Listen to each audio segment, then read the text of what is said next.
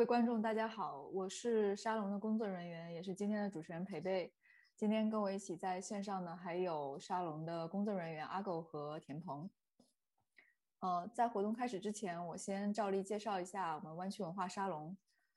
湾区文化沙龙是一个跨学科知识分享与公共讨论的论坛。沙龙以讲座与圆桌对谈等活动为载体，旨在为北美华人提供一个理性对话、知识分享与建立连接的平台。共同构置、构建优质的公共文化生活。嗯，同时欢迎大家关注沙龙在各个社交平台上的账号，来追踪我们未来的活动，包括我们的微信公众号、微博、YouTube、Facebook 主页等等。我们会不定期更新最新活动的内容。呃，如果有观众感兴趣我们的活动，想成为我们的主讲，分享自己熟悉领域的知识，也欢迎跟我们沙龙的工作人员联系。那么在接下来的一个月里呢，沙龙将推出这个科技伦理与人类社会系列的活动。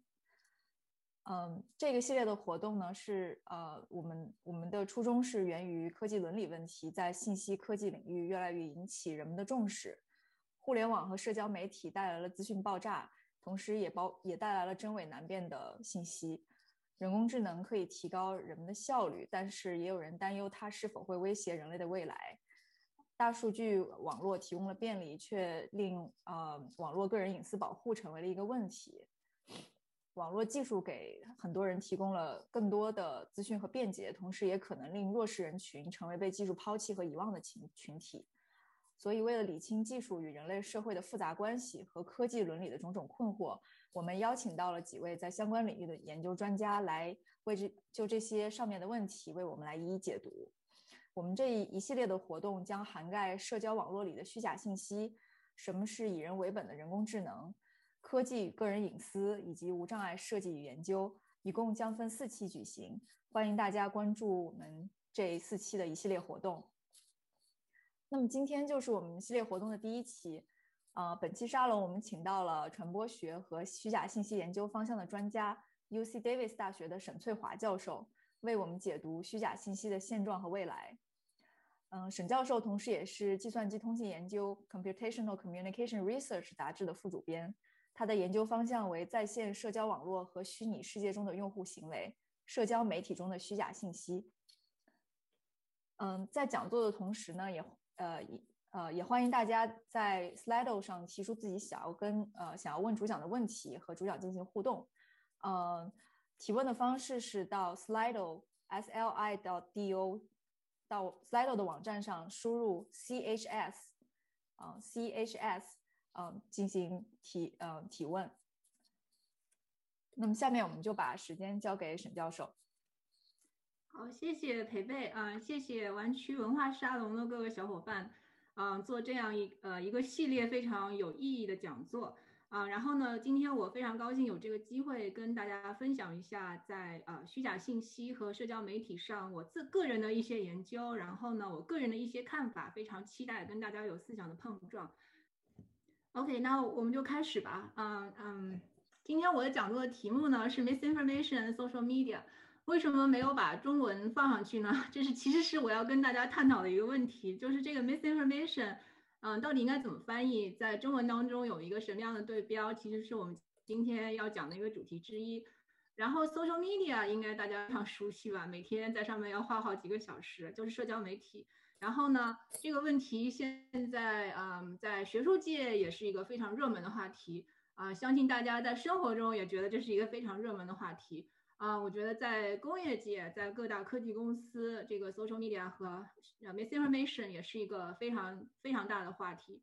啊，然后呢，这个话题它的点非常的多，所以呢，我不敢 称我自己是研究这个 misinformation 的一个专家，只能说，呃，我们团队呢在 misinformation 上某几个点做过一些研究，所以呢，我很想跟大家啊借这个机会来分享一下我们在某几个点上做的研究。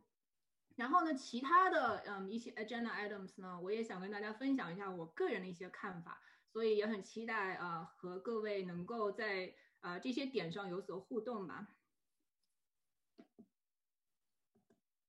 嗯，今天我大概是拟了几个话题，嗯，其实都是跟 misinformation 非常相关的话题，但是呢也不可能面面俱到，所以今天我第一个想讲的是，就是这个定义，我们需要厘清什么是 misinformation，然后还有一个跟它非常相关的叫做 disinformation，然后呢，还有一个在大家嗯口语当中表达非常多的一个东西叫 fake news。那这三者到底是呃相同的，还是有什么样的不同？然后另外一点呢，也是对我来说非常有意思的一个，就是在中文语境当中和这些。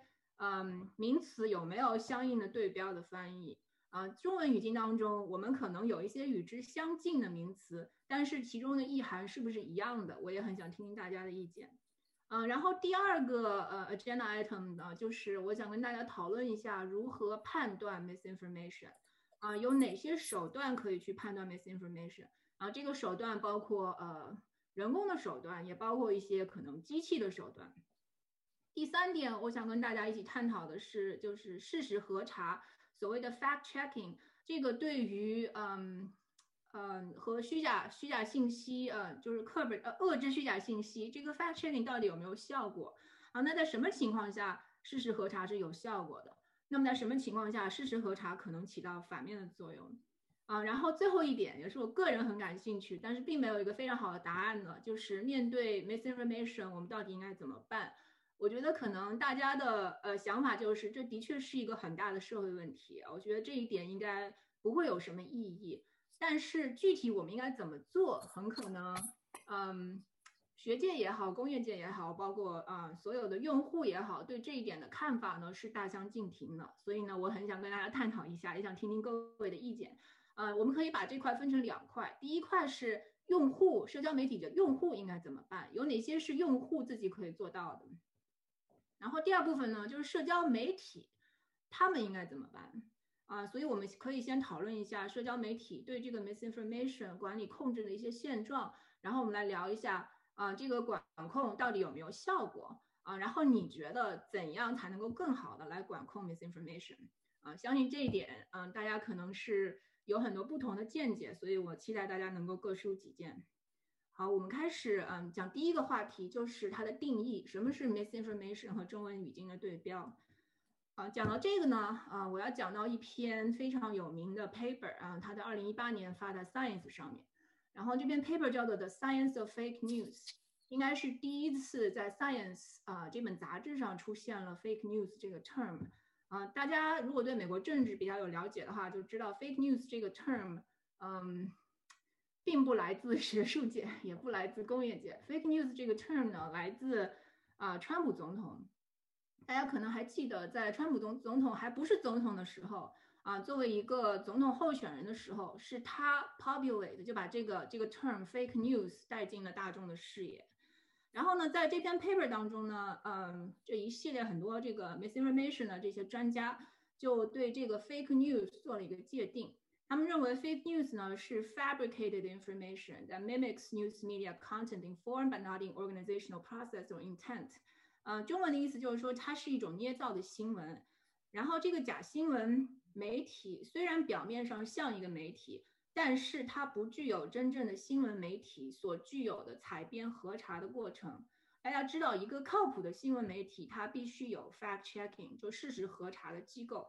这事实核查的这个机构或者说这个 process 必须是内生于嗯这这个新闻媒体的，但是假新闻媒体呢，它不具有这个 process。然后这个 term fake news 呢被 Trump 利用了，并且扩大它的影响力。然后有些学者就说呢，虽然这个 term 非常有影响啊，所有人街头巷尾这些人都知道什么叫 fake news，但正是因为它太有影响力了，这已经失去了这个词的学术意义。因为它成了政客的一种攻击工具，对吧？当我不同意一个人的呃某个新闻媒体的看法时候，啊，我不需要举出任何的证据，我不需要 evidence。现在的情况就是说，你直接说对方是 fake news 就可以了，对吧？这成了一种攻击的工具。所以给大家看几个例子，这个是二零一七年的时候啊，当时当时他已经是总统了，川普总统发了一条推特。我不是说故意把这条推特拿出来，而这只不过是很多他很多条推特当中的一条。然后这里面就说啊，the fake news media，呃，比如说 New York Times、NBC、ABC is not my enemy，is the enemy of the American people。但是他拿出任何证据吗？他并没有，对吧？他就是从根源上，从这些所谓的信源的呃这可信度上直接去反驳他们，对吧？嗯，所以这些像《A New York Times》等等是嗯可信度非常高的呃一些老牌的媒体。然后再给大家看另外一个例子，这个例子是比较近的，这个应该是近去年的十月五号、十月六号的时候吧。那个时候离二零二零年的总统选举已经很近了啊。那这个时候呢，川普又发了一条推，啊，他就说：How does Biden lead in Pennsylvania polls when he's against fracking, uh, Second Amendment religion？然后他就说这是 fake polls. I will win Pennsylvania. 啊，最后的结果大家都知道了。那我把这条推特拎出来，我的目的是什么呢？也是为了向告诉大家，这个 fake news 它已经成为了一种政治武器啊，就是说你不需要举出任何的 evidence，你不需要举出任何的 numbers，你只要说某某某你是 fake news 啊，你就你觉得你就驳倒他了，或者说你的一些拥护者你觉得就驳倒他了。嗯，包括现在比如说我们跟其他人争论的时候，对吧？政治观点不同很容易引起争论。那争论的时候，你只要从信源上打击对方就可以了，就说哦，你看 New York Times。所以我们不需要辩论了，因为 New York Times 是 fake news，对吧？这就从根本上去打击了，嗯，这种政治上 debate 或者说说民主的这个 debate 这个必要性，因为这样的话大家没有办法产生对话，没有办法 debate 了。所以呢，嗯，回过头来说 说这个 fake news 这个 term 已经失去了学术上的意义，因为它呃成了政客的一种攻击工具。所以呢，有有一部分的学者是不建议大家用 fake news 这个 term。那么，如果我们不用 fake news 这个 term，那还有什么 term 啊？就还有两个，一个叫做 misinformation，啊，就是我标题里的 misinformation，啊，他们把它定义成 false or misleading information，啊，但是大家注意啊，这个 false or mis misleading information 并没有说它是为什么 false 或者为什么 misleading，啊，也就是说这里面并没有这个人的 intention 存在。对吧？只是 factually false 或者 mis misleading， 事实上是不正确的，是不正确的信息。然后呢，第二种可能是更严重一些的这个虚假信息，叫做 disinformation。啊，disinformation 的意思是 false information that's purposely spread to deceive people。所以呢，和 misinformation 相比，disinformation 更进一步，因为它有恶意，它有主观恶意的存在，对吧？所以。它它的这个 purpose，它的这个目的是为了去骗人，所以这个叫做 disinformation。所以呢，现在在呃研究虚假信息的这个学术界呢，一般就会用这两者，呃 misinformation 和 disinformation 作为比较呃正确的这个 term，所以我们很少用 fake news。好，现在问题就来了啊，我研究这个 misinformation 有一段时间了，然后其实这个 misinformation，嗯，这件事情在。中国或中文的语境当中，其实也是一个非常重要的社会问题，啊，那问题就在于 misinformation、disinformation 在中文当中并没有一个非常完美的对标，啊，所以我们可能听到中文当中比较多的是我们要遏制流言的传播，对吧？或者我们要遏制谣言的传播，啊，然后有的也会说假新闻，假新闻可能对标的就是 fake news，所以呢，如果大家有。这种比较完美的中文语境当中对标 misinformation 或者 disinformation 的这个这个一些 terms 啊，也也欢迎大家告诉我啊。目前我没有找到一个非常好的中文语境的对标，因为中文语境当中，比如说虚假信息或者流言、谣言，嗯，不完全 carry 这种主观恶意的感觉啊。所以，嗯，如果大家有什么反馈的话，也欢迎告诉我。嗯，接下来呢，我就给大家。几个例子吧，就是说什么是所谓的 misinformation，什么是虚假信息？嗯，虚假信息在两个领域是特别多的。第一个领域呢，就是在健康领域。嗯，可能类似的这种虚假信息大家都看到过啊。这个我就放了一个呃 Instagram 还是什么地方找到，我也不记得了。一个在健康领域的非常流传非常广泛的一个虚假信息。呃，这个就是说某某疫苗。是嗯不安全的，导致了比如说胎儿死亡等等等等等等等等。即使有很多很多很多的科学嗯呃科学或者医学方面的研究证实，已经把把它证伪了，但是类似的这种呃信息还是非常多。这是另外一种嗯虚假信息啊，在这个英文语境当中呢，我们把它叫做 meme，对吧？meme 就是我可能就拿一张图，然后呢，我给他自己加一个 caption 啊，这个 caption 说 My biggest fear is that people will attribute fake quotes to me and millions of morons on the internet will believe it，对吧？这张图的背景呢是爱因斯坦，那有很多很多很多很多类似的 meme 在这个网上流传，但是可能跟爱因斯坦本人没有半毛钱的关系。那在中文的语音当中，我们可能啊经常看到是那个谁啊鲁迅先生，对吧？大家就。呃，搞一张这种表情包，然后放一些鲁迅从来没有说过的话，对吧？这其实也是假消息的一种，呃，misinformation 的一种。然后还有一种呃 misinformation，可能在过去的一年当中，我们见识了很多很多，嗯，这个跟 COVID 有关，有非常多的这个 hoax，各种各种的虚假信息。嗯，比如说我我们自己团队当中做过的跟这 COVID 有关的一些虚假信息，像是五 G 导致了 COVID 啊，或者说是，嗯，这是这是人造的呀，是一种生物武器呀，呃，这是比尔盖茨他们造出来的，等等等等等等，类似的这种呃阴谋论非常多。好，接下来呢，我想给大家说一下现在学界都对于这个 misinformation 的研究大概到了一个什么样的程度。嗯，大概有哪些话题、哪些点是这个学界比较感兴趣的？呃，第一点呢，就是我们等会儿会讲到的，就是对于这个呃 misinformation 的识别，就我们怎样去识别 misinformation。然后根据这个识别呢，其实是有不同的手段。嗯，比如说我待会会讲到的，有些是人工的手段，有一些是人工智能的手段。那哪种手段更加有用呢？我们待会会讲到。然后第二点呢，大家研究的就是说这个 misinformation 它是怎么传播的。啊，然后有一个非常著名的研究，就是说 misinformation 其实传播的比真的这个信息更快，啊，这个很 make sense，对吧？然后我们也可以想一想，为什么 misinformation 传播的比真的信息更快，而且比这个事实核查传播的也更快？为什么大家那么乐于去传播 misinformation，而不是真正的这个信呃呃 true information？然后呢，第三个第三块关于 misinformation 的研究。就是跟这个消息本身，或者说跟这个文本本身的研究，嗯，然后还有一块呢是看这个模态，呃，模态的意思就是呃这个到底是 text 是文本为主，还是里面有图片，或者里面有呃 audio 有这个呃录音，还有有的是有 video 的。然后关于这个多模态的 misinformation 呢，现在也是一块非常热门的研究领域。啊，然后接下来一部分呢，就不是研究这个 misinformation 本身了，而是研究这个受众。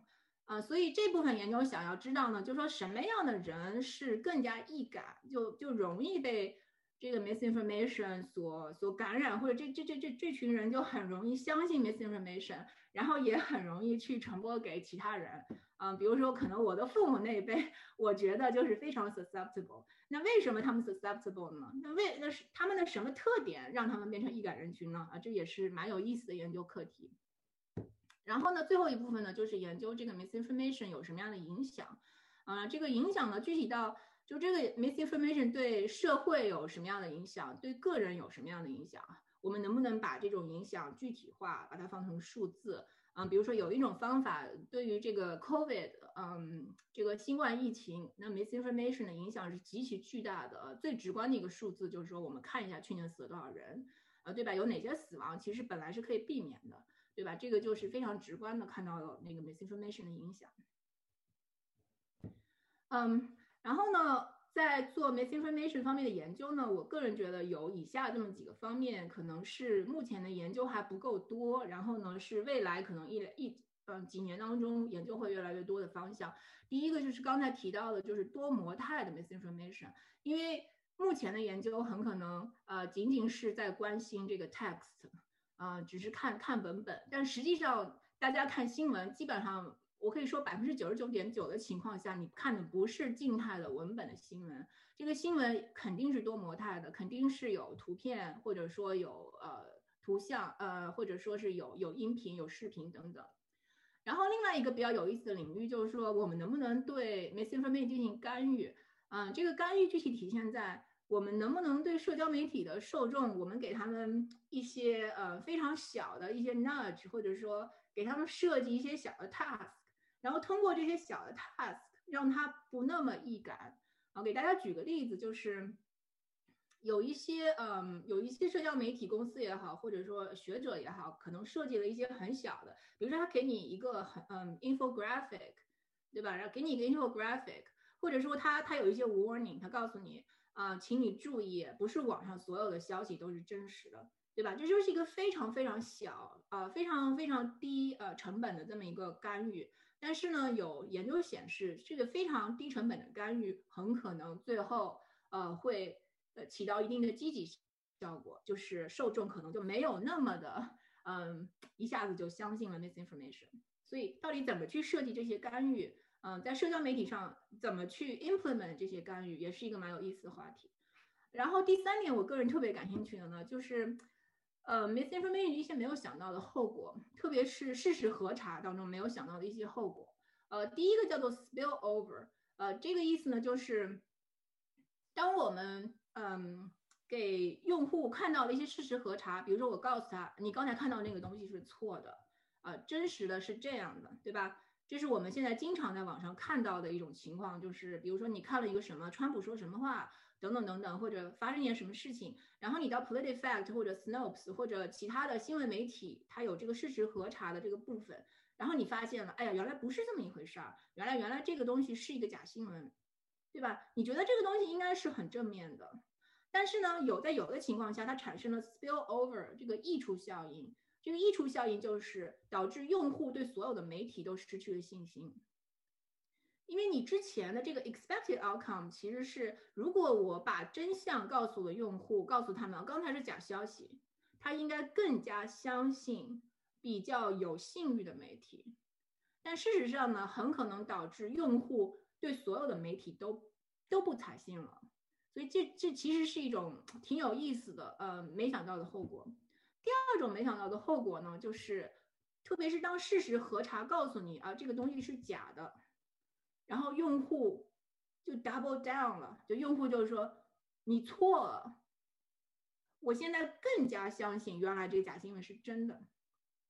对吧？这听起来很不可思议，但在事实当中，嗯，实际的研究当中发现了有这种 backfire effect。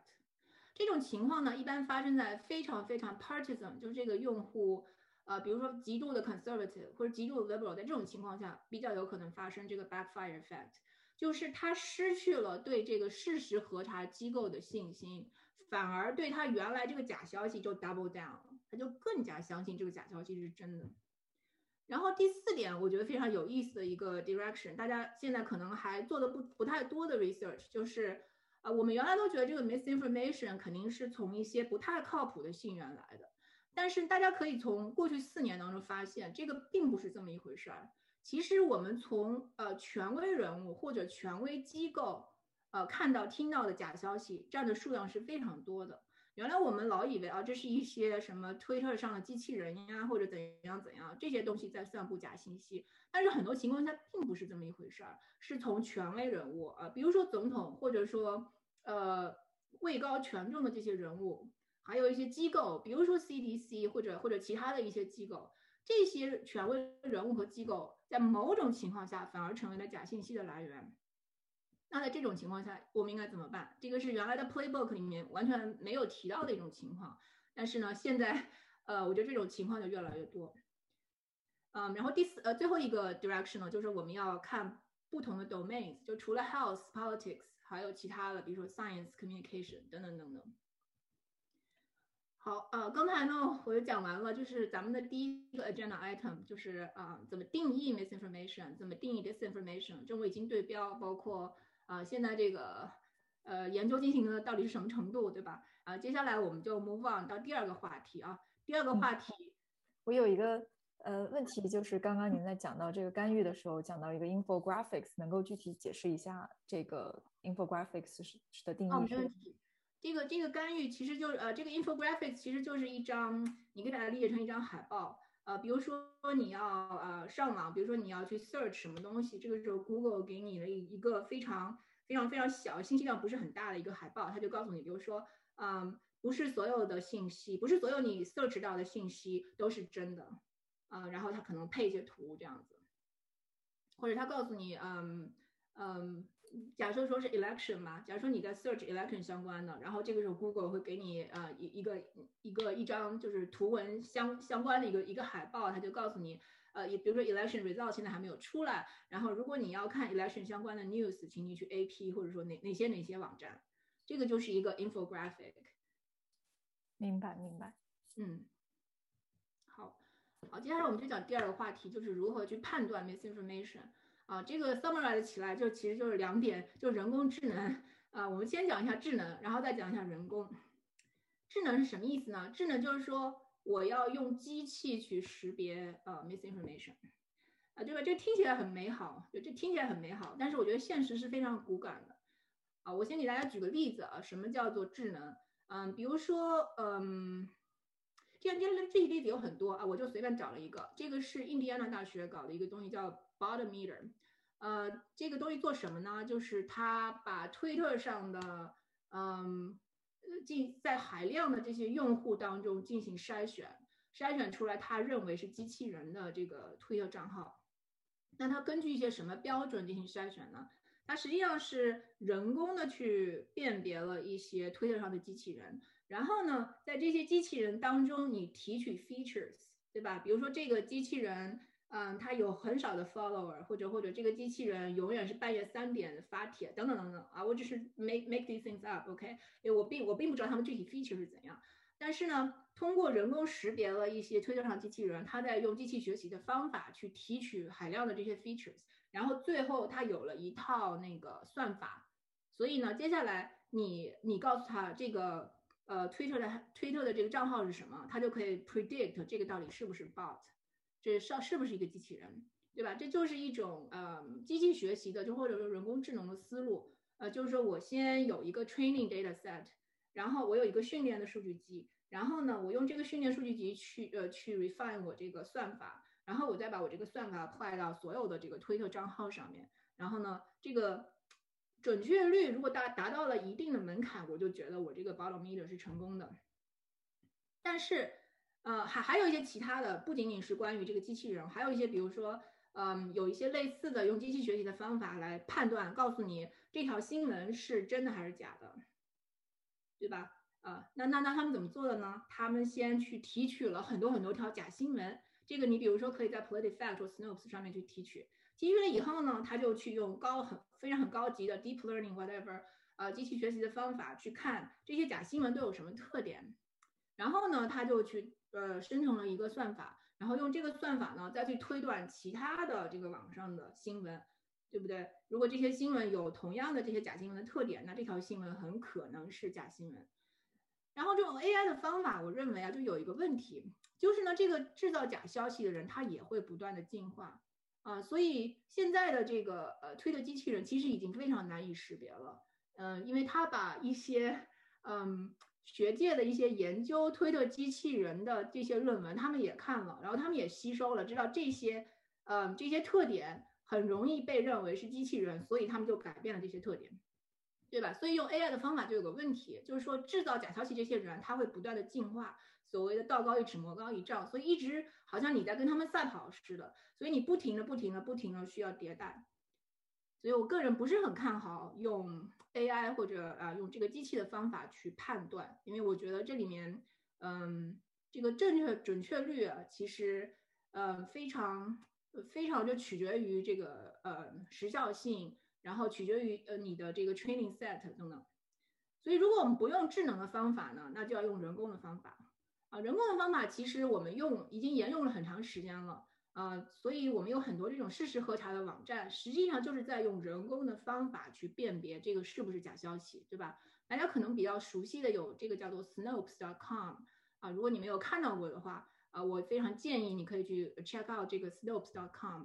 嗯，比如说什么消息我觉得很耸人听闻的，我往往会去 Snopes 去看一看这个到底是不是真的还是假的。然后第二个我用的比较多的叫 PolitiFact，嗯，PolitiFact 是一个。没有党派偏见的这个 nonpartisan 的一个呃事实核查的机构，然后呢，它主要做的应该是政治为主的这个事实核查，嗯，还有一个是叫做 official media bias fact check icon，啊，这个也是一个蛮有意思的 project 啊，这个这个 project 它并不能告诉你这条消息是真的还是假的，但是呢，它会帮你识别这个媒体有没有偏见。所以，比如说，呃，《纽约时报》吧，呃，你装了这个 Chrome extension 以后，它会告诉你这个有一个 left center bias，啊，然后比如说你看什么 Zero Hedge 之类的，它会可能告诉你这是个 alt right bias 等等，啊，所以它并不能告诉你这条消息的呃准确率，但是它可以告诉你你所看的这个媒体是不是有一定的 bias。所以我刚才举这些例子呢，啊，都是人工，就是用人工的方法，非常 subjective 的，嗯，来告诉你这个是正确的还是不正确的。嗯，这边看到线上有观众有有一些问题，就是啊，就是张老师刚才讲的到了人工和智能核查的这些方面。第一个问题是说，就说这个智能智能的这种呃事实核查的这些系统，他们有在实际中现在有在被用到吗？就是如果用到的话，是在哪里被用到？如果没有用到的话，是是为什么？就嗯，这是第一个问题。嗯，好，这个问题是这样子的。嗯，对于工业界是不是在用这种嗯呃算法为主的这个事实核查？我不。我我我不能说我完全知道他们的工作流程是这样，但是据我了解的话，应该是有有有用到一些，也就是说他们可能在用这种算法为主的核查去做一个初步的筛选，但是真正的嗯，比如说你要写这个 PolitiFact 或者 Snopes 上真正的要写事实核查的这个文章的话，它还是需要人工的。所以呃，如果说用到了 AI 的话，AI 只是起到了一个初步筛选的作用。嗯。好的，第二个问题，下一个问题就是，呃，是跟这个就问这个人工事实核查，他，嗯，这个观众说，内部事实核查应该是美式机构新闻产制流程的一部分，在这个在这个前提下，基本上很多其他产值模模式下的新闻都是 fake 的，呃，就就是仅就部分事实披露，隐藏了其他信息的偏颇报道，嗯，这个观众问，在事实核查中能否？能否被核查出来？就是说，如果我是只披露部分事实，隐藏了其他信息，嗯，这个是一个特别好的问题啊！我可以，我可，我可以这么回答吧。首先的话呢，大家要分清楚事实和观点。就是在很多新闻媒体当中，嗯，它其实分事实和观点。就事实就是 facts，就这件事情发生了没有啊？然后观点说这个人是怎么想的。嗯，比如说我就以 New York Times 举例吧。New York Times 其实它分有一个叫做 Op-ed 就是嗯，大家观众可以写进去，然后呢，这个都是他们的本人的观点，所以你可以看到 New York Times 它其实 publish 很多这个 Op-ed，比如说关于 COVID 或者关于大选，但是这个不是事实，就是 editorial，editorial 就是 opinions，但是它也会有一个 section 叫做呃不是叫有一个 section 是 facts reporting。然后这个 facts reporting 是一定一定会经过事实核查的，所有的有信誉的大媒体都会有事实核查。然后事实核查这个具体流程是怎么样？一般来说他们会去 double check，嗯，比如说这个这个 reporting 里面他采访了五个人，然后这个事实核查员他一定会去找这五个人，跟他们一一独立的去 check 他们有没有说过这些话。然后这个刚才这观众另外一个问题其实挺好玩的，就是。嗯，他能不能掩盖某些发生的事实？就是说，他对事实进行了剪裁。啊，我们可以这么说，这种剪裁一定是存在的。这就是为什么，虽然这些有信誉的大媒体，嗯，它有这场非常详细的 fact checking 的这个 process，但是我们还是会说，比如说 New York Times 有 left center bias，啊，然后 Fox News 比如说有 right bias，对吧？为什么这个 bias 还是存在呢？就取决于它是如何。选择它的原材料，还有它如何裁剪它的原材料，这个在新闻传播学当中叫做 framing，就是说，嗯，记者或者写写文章这些人，他有一定的自由度，就在他不，嗯，不说谎的前提下，就是 not against fact checking 的前提下，他其实有一定的自由度，嗯，来来裁裁剪这个新闻，嗯，比如说有一些对事实不利的，在某某些情况下，很可能他就不会说。然后有还有一种特别有意思的，嗯，就新闻当中的一些 rule of thumb 吧，大家就说你一定要 report two sides，对吧？有一件事情它一定有 two sides，但这个本身呢其实是一种误解。嗯，什么叫有 two sides？嗯嗯，two sides，就是说你嗯，比如说 gun control 吧，你要去采访那些呃支持 gun control 的人，你要去采访那个反对 gun control 的这些人。就是 two sides 本身其实也是 framing 的一种表现，就是我把这件事情 frame 成了好像有一个 equal，呃，两个 sides 是很 equal 的，对吧？啊，这个我们在很多 reporting 上经常看到，嗯，好像他他 artificially 把这件事情把它 frame 成了这两个 side 是很 equal 的，但很可能事实并不是这样。所以我我举这个例子的目的就在于。呃，虽然它这些 fact reporting，他们经过了非常严格的事实核查机制，在这些大媒体当中，但是呢，它也是有这个机会把偏见带进来的。这个偏见带进来这个过程就叫做 framing。具体表现呢，有有很多，这个是新闻新闻学里面非常经典的一章，就叫怎么怎么去 frame。啊，为什么这些我们觉得这些媒体都是有 bias 的，就是就是来自于这个原因。嗯，呃，现在。像这个观众 又有新的，就是有一些观众提一些新的问题，就是说，嗯，就我在呃，有人问说，目前社交媒体核查 misinformation 的两个路，嗯，就说脸书以是以 third party fact fact checking 为基础的系统，和 Twitter 新推出的 Bird Watch，嗯，这个观众问说，各自的优势优劣是什么？哪一个更有可能成功？嗯。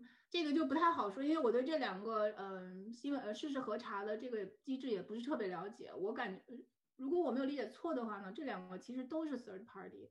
嗯，因为 fact checking，就像我刚才说的，fact checking 它很可能起到反作用。嗯，为什么呢？主要的反作用就取决两点。第一点就是说，观众对这个 fact checking 是不是中立，他表示怀疑，他认为你不是中立的。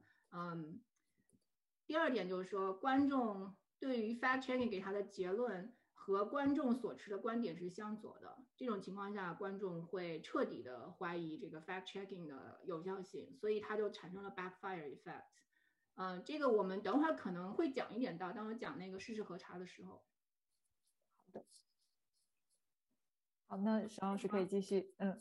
还有一些问题，我觉得可以留在之后再问，就是因为有些 fact checking 的问题，可以等等一下讲到那部分的时候再提问。好的，好的，嗯，行，我现在五点三十七分啊，我稍微加快一点。嗯，对，然后呢，我接下来呢就想借这个机会来分享一些我们团队对于虚假信息识别的一个研究。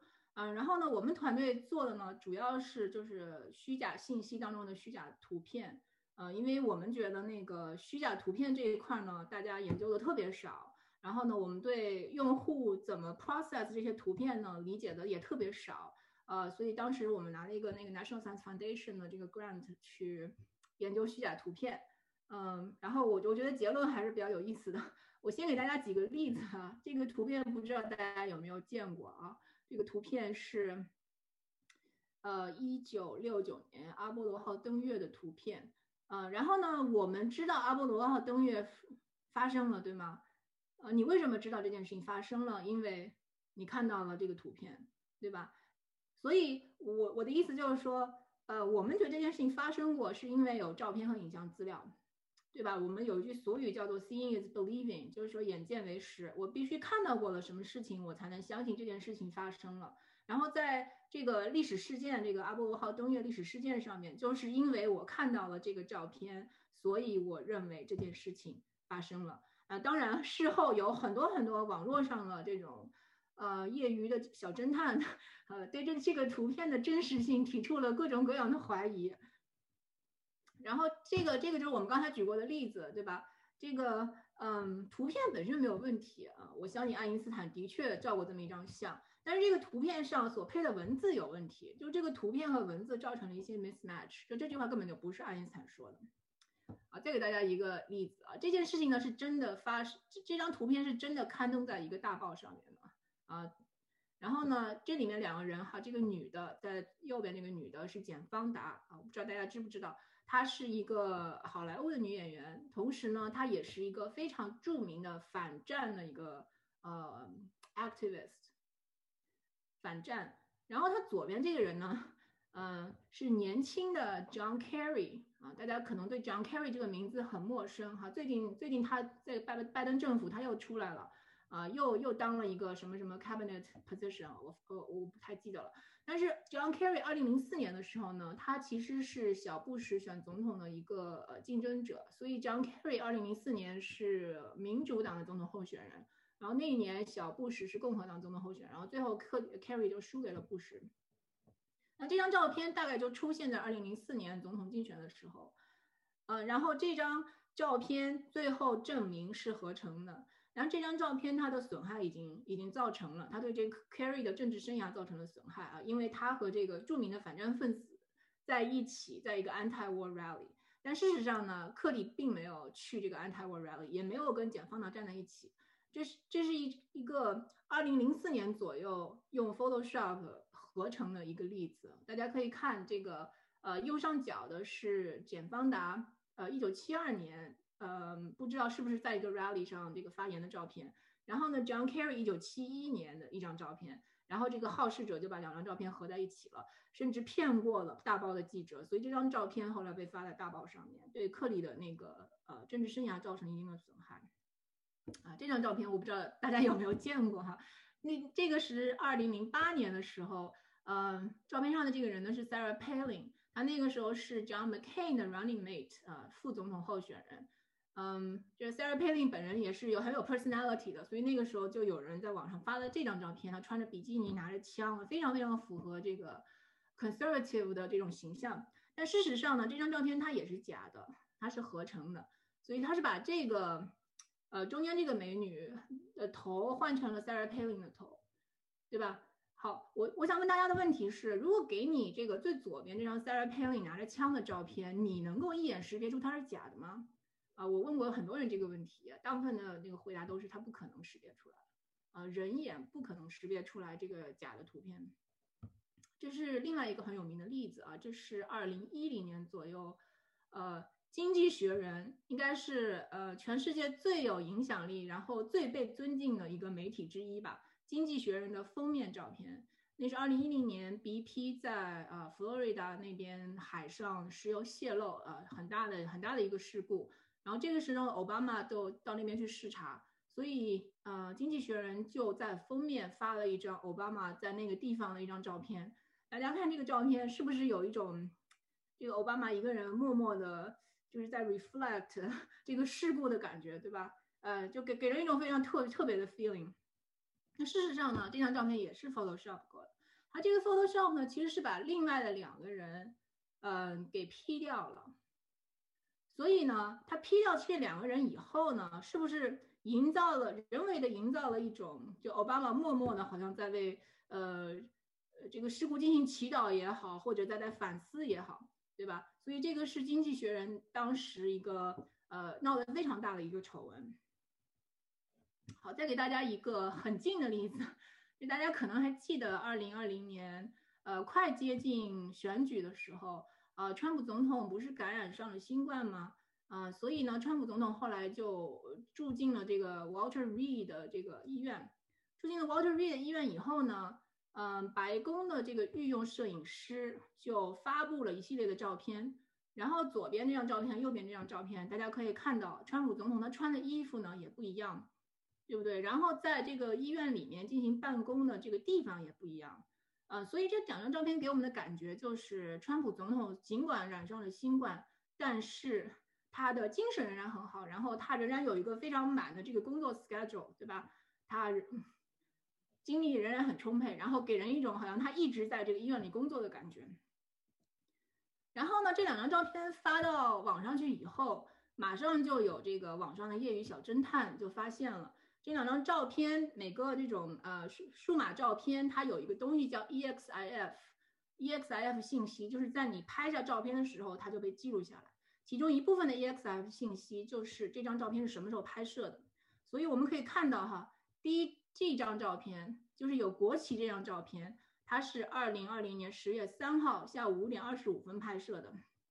然后第二张照片在另外一个办公室的照片是二零二零年。十月三号当天下午五点三十五分拍摄的，也就是说这两张照片相隔只有十分钟，所以这说明了什么？虽然这两张照片本身都没有经过 Photoshop，但是他想表达的意思，嗯，或者或者说，嗯，白宫这个摄影师和川普总统通过这些照片想传达的意义是，嗯，他在这个医院里面，呃，whatever 日理万机的工作，对吧？呃，工作了很长时间，从一个 office 工作到另外一个 office。但事实上呢，从这个 EXIF 信息当中，我们可以看到，并不是这么一回事儿，这只是一场秀。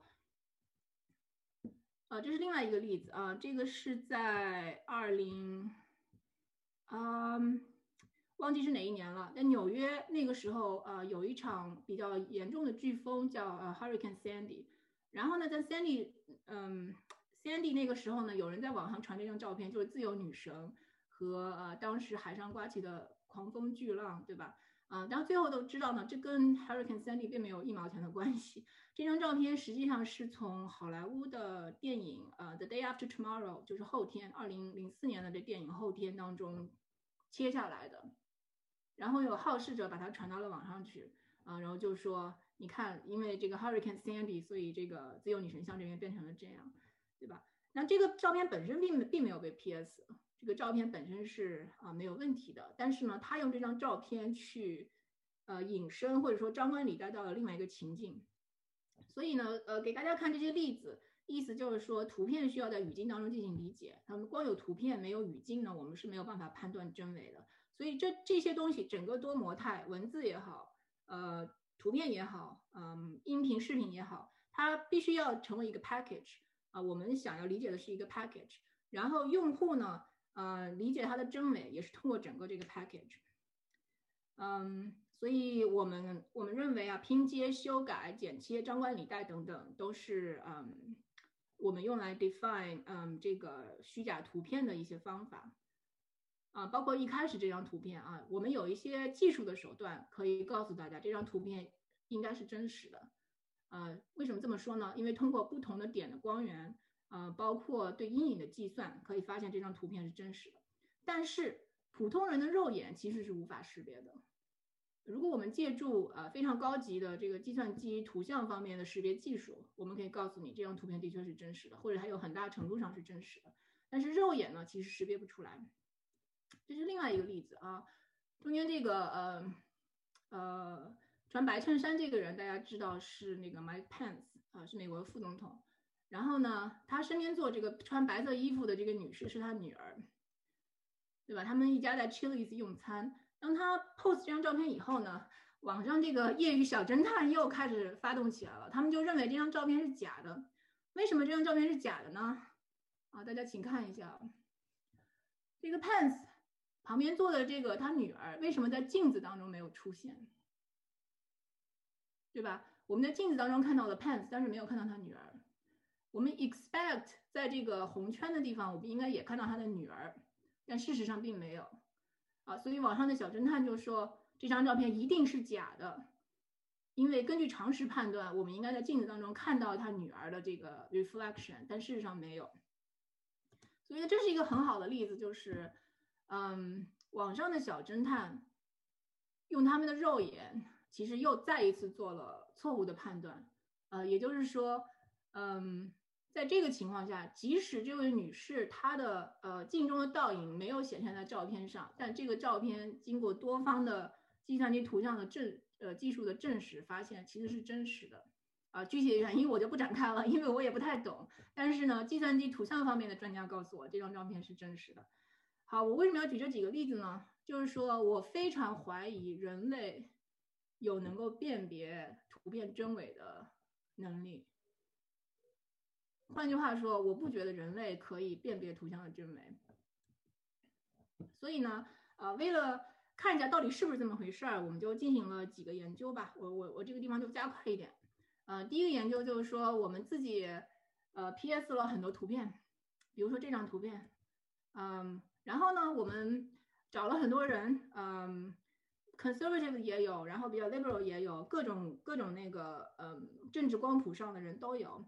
然后呢，我们的问题就问他们，呃，你们觉得这些图片是不是真实的？所有的图片都是经过 PS 的，我们就问他们这些图片到底是不是真实的。然后呢，我们的 finding 就是，嗯，所有的，嗯，参加我们这个焦点小组的这些人，最后给我们得到的答案就是。基本上他们不看这些图，他们判断这张图片或者这个图片新闻是不是真实的理由来自于和图片完全无关的地方。嗯，比如说，呃，这个图片是谁发布的？这个图片发布在 Facebook 上还是发布在网站上？这个图片有多少人赞？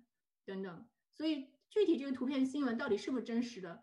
嗯，完全是由和图片无关的，嗯，这些因素来决定的。所以这进一步证明了我刚才说的，我觉得人类其实是没有能力去判断多模态的假新闻的。然后呢，还还有比较有意思的事情就是，嗯，在这些焦点小组当中，其实我们是一个一个的问了，我说这个到底是真的图片还是假的图片新闻呢？然后在我们问的时候呢，有些人就会说，呃，maybe 这是假的。然后我我们就会问，那你觉得它哪是假的？然后他们会指的地方呢是没有 PS 的地方，大家明白我意思吧？就是说他会说这张图片是假的，但是他指出来的地方呢是真实的地方。所以说进一步 证明了我刚才说的，我不觉得人类有这个辨别能力。OK，那接下来一个 study 呢是这个 study 的后续，所以呢我们就把所有我们能想到的。跟这个呃可信度有关的所有的这些 factors 全部拿来 test 了一遍。比如说呃 source，这是纽约时报出来的，还是 CNN 出来的，还是 BuzzFeed 出来的，对吧？然后这是呃一个大的媒体集团出来的，还是这种所谓的 websites，就是没不具有媒体资质的这种这种网站出来的，还是它是在 social media 上面的？然后呢，我们还看了有没有 intermediary，所谓的这个二传手。什么叫二传手呢？嗯，比如说吧，我我这是在 Twitter 上截的一个一个图，呃，有这么一个日本人，他叫前泽有作，呃，他发了一张图，但是我不知道他是谁，对吧？他对我来说是陌生人，但是 Elon Musk like 这张图，这这几条推特，但是我知道 Elon Musk 是谁，我觉得他可能比较 trustworthy。如果说 Elon Musk like 了这张图，那我觉得他这张图更有可能是真的，对不对？所以这就是所谓的二传手这个 intermediary 的 effect，很可能，嗯，这个消息原来的信源我可能并不知道是真是假，但是如果一个我非常信赖的人，啊 retweet 了或者 like 了，呃或者 whatever，然后这个二传手很可能会影响我对这个图片新闻的这个可信度的判断。然后还有一个叫所谓的 bandwagon effect，就是我看有多少人赞了，有多少人呃 retweet 了。一般人们人们可能会觉得有更多人赞的，或者有更多人 retweet 的是比较可信的。好，然后呢，我们还呃 measure 了，就是所有这些 user 他们的呃媒数字媒介素养。这个数字媒介素养体现在这些人有没有 Photoshop 的这个经历，然后呢有没有对这个上网有没有这种网感嘛？可以说他他对网上的各种东西呃这种套路他熟不熟悉？啊，他他用多少社交媒体？是重度用者、轻度用者、中度用者等等等等。然后还有一个我们测的就是这个人本身对图片新闻当中代表的这个议题，他本身的那个态度是什么？比如说我们这个图片新闻可能讲的是 gun control，啊，那我们就要问他，你对 gun control 这个态度是什么？啊，这个是在他看到这个图片新闻之前我们就问了，所以呃，不是因为他看了这个新闻才。产生的态度，而是他之前本来就有的态度。OK，我把这部分就跳过去了啊。这个就是为了告诉大家，我们呃花了非常多的钱，然后找了非常多的人，然后进行了一个非常大型的实验。然后呢，这是一些我们呃自己 PS 的一些一些图片。然后这 PS 呢，都其实 PS 的不是特别好啊。我们其实都想做的就是说，不想把它 PS 的非常完美。啊，其实这些 PS，你看，你看这张照片，对吧？一般人都不能相信这是真的，对不对？因为这这是 PS 的不是特别好的照片。然后包括这些照片，你你如果你看仔细一些，你就会觉得这个照片其实是有一点问题的。啊，那我们故意是把这个照片 PS 的不是很完美，稍微露出一些破绽，所以想看一下这个呃这些用户到底能不能识别这些照片是假照片。Anyway，啊，我把这个跳过。好。我们具体的这个 finding 是什么呢？就是说，不是我们测试了很多很多东西吗？这个 source，包括这个 media type，包括这个二传手，包括这个呃有多少人 like，有多少人 retweet 等等等等，所有的这些没有任何的效果，所有的这些对啊这个图片新闻的可信度没有任何的效果。那什么有效果呢？是两件事情有效果。第一件事情就是这个用户他本身的数字数字媒体素养啊，也就是说，这个用户他如果媒体素养越高的话，他就越会认为这些图片新闻是假的。OK，媒介素养越高，他越认为这个呃图片是假的，对吧？这个我觉得很 make sense，对吧？啊，如果你这个网感越好，你你经常 Photoshop 或者说呃对对这些很有经验的话。那你可能就会对这些东西天生的有一些，呃，suspicion。第二点也很有意思，就是他对议题之前的看法，也影响了他觉得这张图片新闻是真的还是假的。也就是说，如果他他本人是支持 gun control 的，然后给给他看到了一个支持 gun control 的那个图片新闻，他会认为他会就更加认为这是真的。反之也是一样的。如果这个人对这个议题本身持负面的看法，然后我这张照片呢是假设说是对这个议题是呃呈正面的看法，那他他就会认为这张照片是假的，对吧？我们我们把它嗯简化一下，就是说，我认为嗯和我目前的看法相似的图片就是真的，我认为和我。呃，目前的看法向左的，就是假的，也就是说，人们相信他愿意相信的。OK，这就是我们花了很多钱，花了好几年做了一个非常大型的 experiment 以后得到的两个 conclusion。第一个就是说，数字媒体素养越高，啊，你就越不会被假新闻所骗。第二个就是，呃，你对这个假新闻的态度，你觉得它可不可信？很大程度上取决于你对这个议题的看法。如果你是支持什么东西的，那对对支持这个东西的图片新闻你就觉得是真的，反之也亦然。好，嗯，所以呢，这两个呃 conclusion，嗯，我觉得挺有意思的。所以这两个 conclusion 不仅仅是在我们团队的研究得到了验证，在其他非常多的假新闻的研究当中也得到了验证。所以我们不是第一个发现这件事情的，我们是第一个在。图片上发现这两个结论的，但这两个结论应该是在其他的假新闻研究当中也是放之而皆准的，所以问题就来了，如果这两个结论是非常 robust，对吧？那我们从这个结论当中可以得出什么样的呃引申出来？我们应该怎么解决假新闻这个问题？我们怎么解决呢？第一个就是说，呃，whose burden is it？如果我们要解决假新闻的话，我们是应该把这个 burden 放在 user 身上，放在用户上吗？还是我们应该把这个 burden 放在这些社交媒体平台上？啊，所以我很想，呃，邀请大家来想一想这个问题。嗯，这个锅应该谁来背？是这个用户来背背，还是这个平台来背？我们可以从这个 conclusion 里面可以可以基本上引申到这个锅应该来用户背，对吧？因为用户的数字媒体素养影响了他们对。这个可信度的判断，也就是说，如果我们嗯要解决这个假新闻问题的话，我们应该提高用户的数字媒体素养，啊，对吧？第二个就是说，用户对这个议题的看法，呃，间接导致了他对这个假新闻的判断，啊，所以这个就稍微有点没救了。就是说，这个用户，呃，他愿意相信什么，他就愿意相信什么，啊，那这个我们也改变不了用户，因为改变一个人对某种议题的看法是非常非常困难的，persuasion 是很难很难的。啊，所以这个我们就没有办法了。但是我们能做的就是提高用户的数字媒体素养，对吧？那如果根据这个结论的话，那这些社交媒体 本身就不是有有任何责任了，对吗？嗯，这个我们等会儿也会讨论到。嗯，不光我觉得不光用户有一部分责任，社交媒体平台应该负更大的责任。好，培培，你有你有问题吗？对，这边观众有些问题就问，就刚才您的这个几年的这个花费巨大的这个研团队的 研究，就说为什么这个实验它在呃设定的时候，你有提到就是给这个被试呃实验人看的放看的是假假图片，那他们问说为什么这样设置？就是他们有看真实图片吗？还是说只只看了假图片？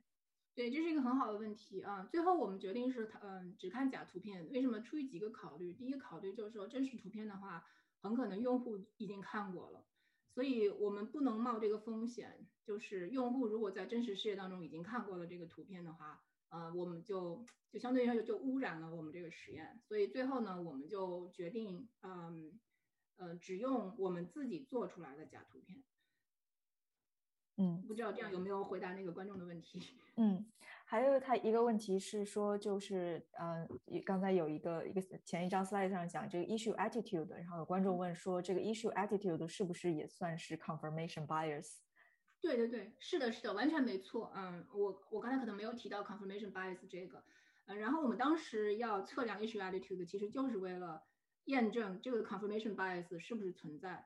呃，因为在其他的研究当中发现 confirmation bias 非常非常非常非常非常大的作用，呃，所以在我们这个研究当中也也验证了这个结论是一致的，就是 confirmation bias 是非常根深蒂固的，每个人都有，然后你就你就更愿意相信你已经相信的事情，嗯，因为否则的话它会造成一种东西叫 cognitive dissonance，就是有一种认知障碍，嗯，所以嗯 confirmation bias，呃，也是也能够进一步。进一步的解释为什么现在社交媒体，因为你你可以很容易的找到跟你气味相投的人，为什么有这么多所谓的回音壁啊，或者嗯呃信息茧房，对吧？呃，information cocooning，还有什么呃 filter bubble，就是那个过滤气泡，其实都是因为 confirmation bias 在起一定的作用，就是因为人会有这种 tendency，就他会他会去 seek out 嗯其他跟他想法一样的人。因为他他在跟跟他想法一样的人交流当中，他会觉得特别舒服，对吧？他会极觉得极度舒适。然后呢，把一个比如说支持 Trump 的人和支持 Biden 的人放在一个房间里，就逼他们讨论的话，他们他们彼此会觉得特别的不舒服。然后很可能这种交流还会带来负面影响。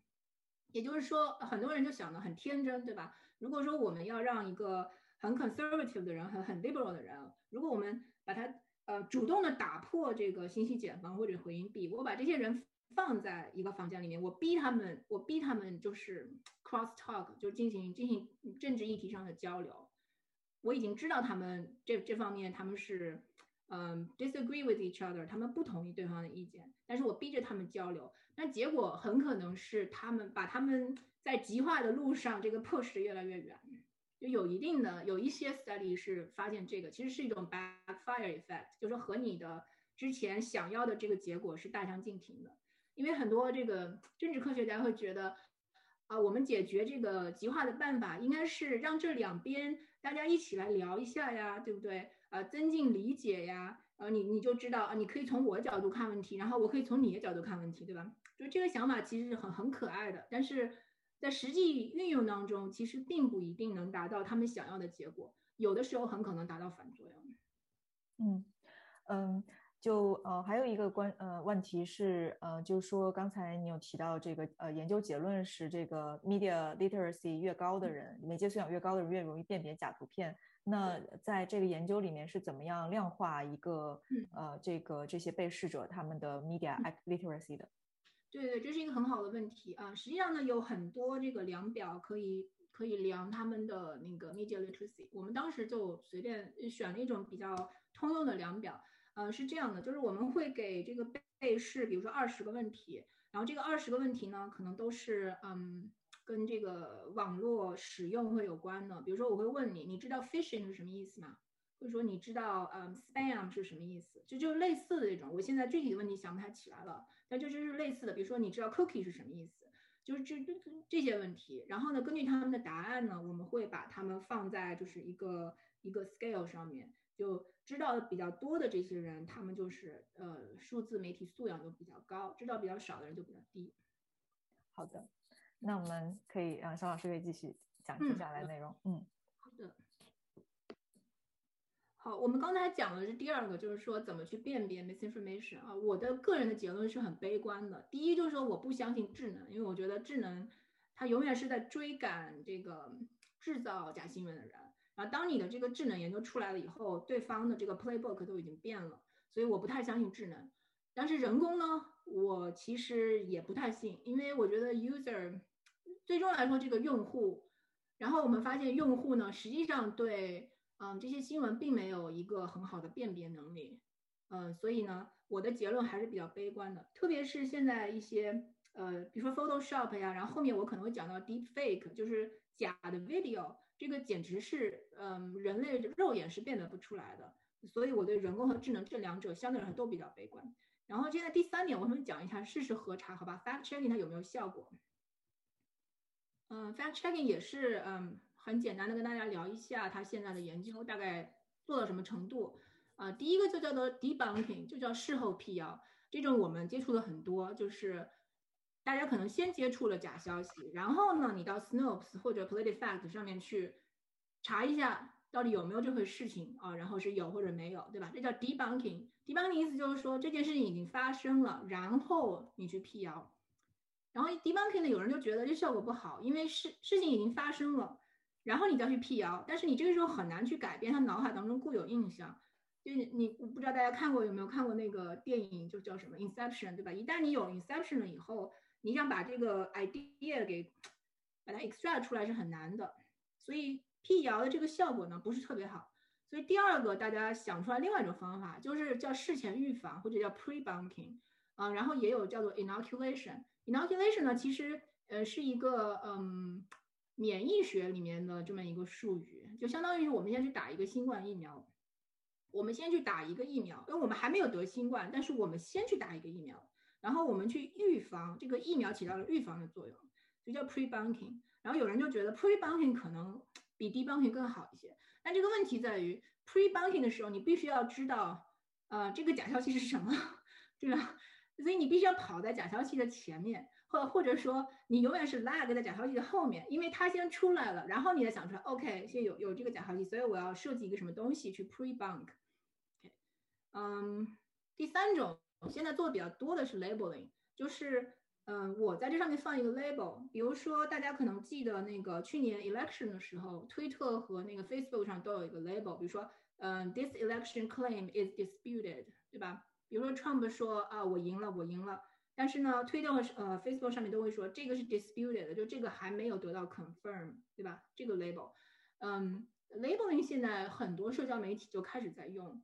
啊，然后呢，他们的这个 efficacy，他们到底有有没有什么作用？我觉得也是蛮蛮蛮值得探讨的一件事情。然后当然也有 other interventions，啊，然后还有一个就是看 user features。然后最后大家发现呢，其实 user 的那个数字媒体素养 和这个 issue attitude 在这儿又起到了非常重要的作用。啊，也就是说，这个 user 如果有很高的素养，他很容更容易接受这个 fact checking。同时呢，如果这个 user 嗯，已经相信了这个，已经已经对这个 issue 持某种态度的话，他就更容易相信，嗯，这个 issue，呃，如果说是跟他那个想法一致的，他就更容易相信它是真的。啊，把这个换在这个 fact checking 上面也是一样的。所以我们又回到了 user，啊，user 真是太重要了。啊，这个 user 的这些东西，呃，有这两点嘛，一个是可以改变的，对吧？media literacy 是可以改的。但是呢，这个 user 的对某些事情的看法这是改不了的，这很难改，很难改。啊，然后最后一个就是我们刚才讲的 impact，呃，continuation，就是说你有了 fact checking 以后，我的这个错误的想法还是会 continue，这个这种情况非常常见。啊，第二就是我们刚才说 backfire，就是你辟谣了以后，我反而更加相信这假新闻是真的。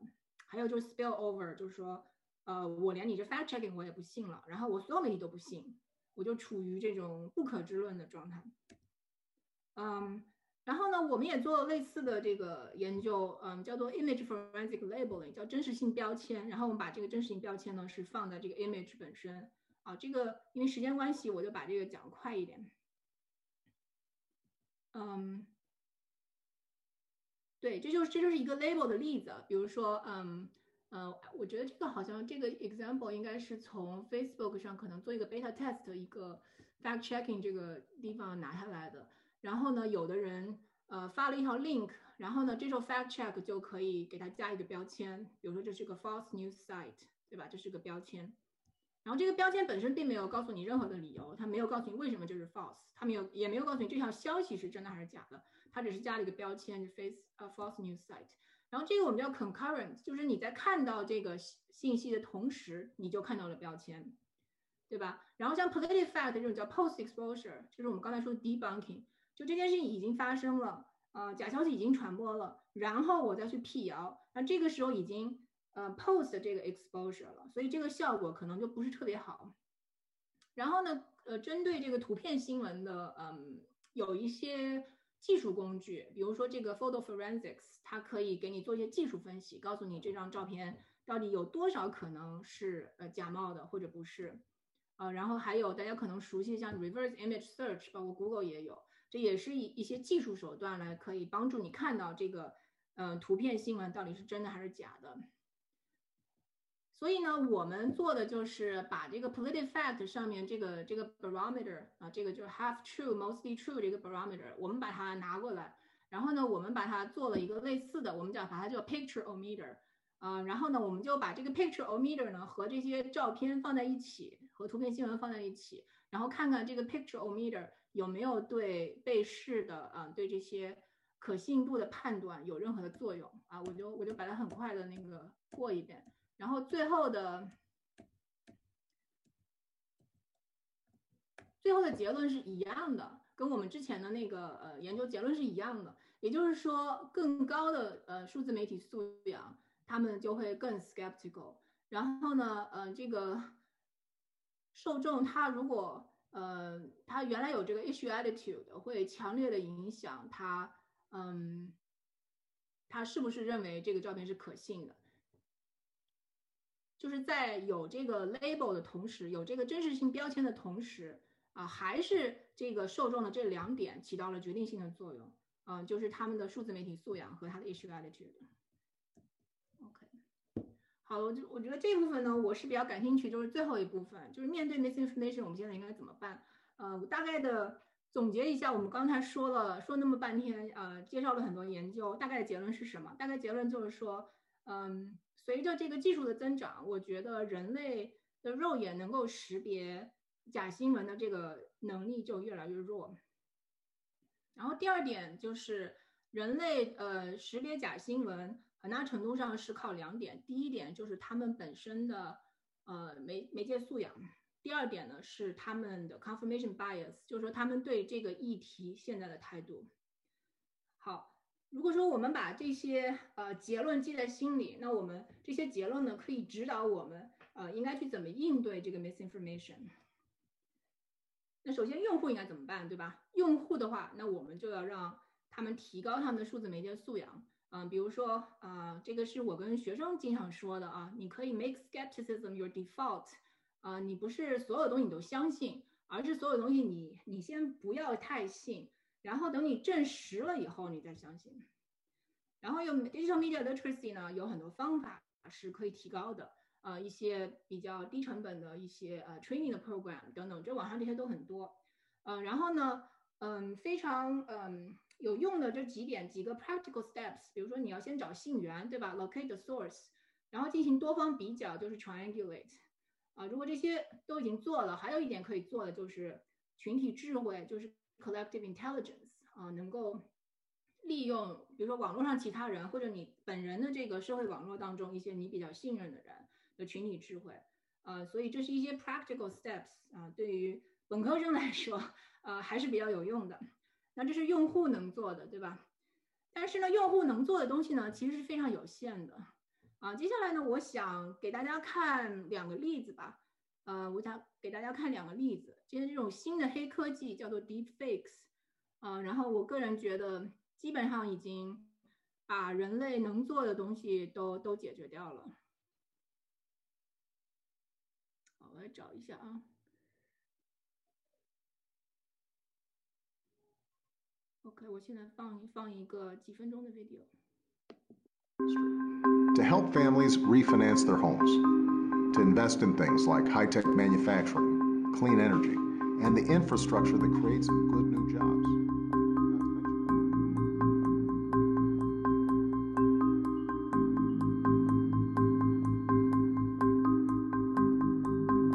You see, I would never say these things, at least not in a public address, but someone else would.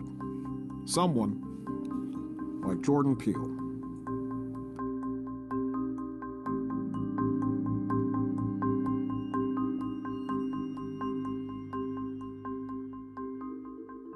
it's sort of learning to recreate that person's face by looking at thousands of images over and over and over.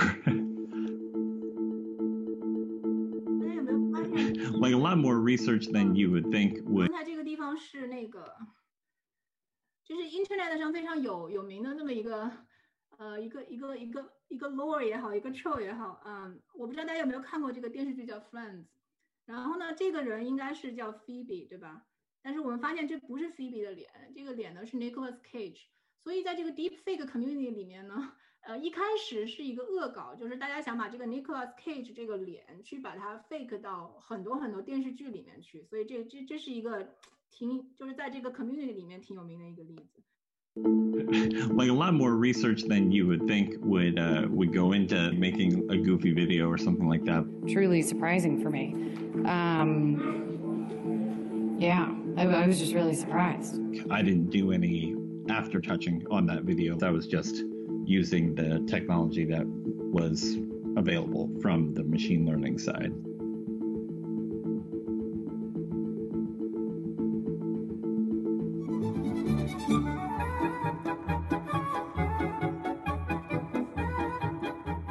You don't even have to know what GitHub is. You don't have to know how to program in Python. None of that matters. You pay somebody 20 bucks and they'll create the fake for you. That's a bit of a game changer.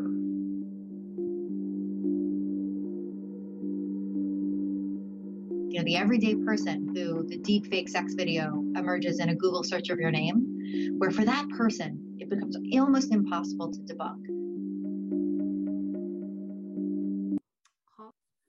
，OK，我刚才给大家看这个 deepfake 的，嗯，这个用意就在于，嗯，我觉得人眼是非常难以识别的，嗯，至少我是不行。所以一开始，嗯，像这个图片的话，我觉得人眼就非常难以识别，那个 deepfake 就更加不用说了。所以这就是为什么我觉得用户能做的是非常有限的啊！如果我们把刚才的这些结论就引申出来，就是说用户要提高媒体素养啊，用户就是想相信他们想相信的啊，感觉我们觉得用户应该是背锅侠，对吧？因为谁让谁让他 媒体素养不行，谁让他只愿意相信他相信的呢？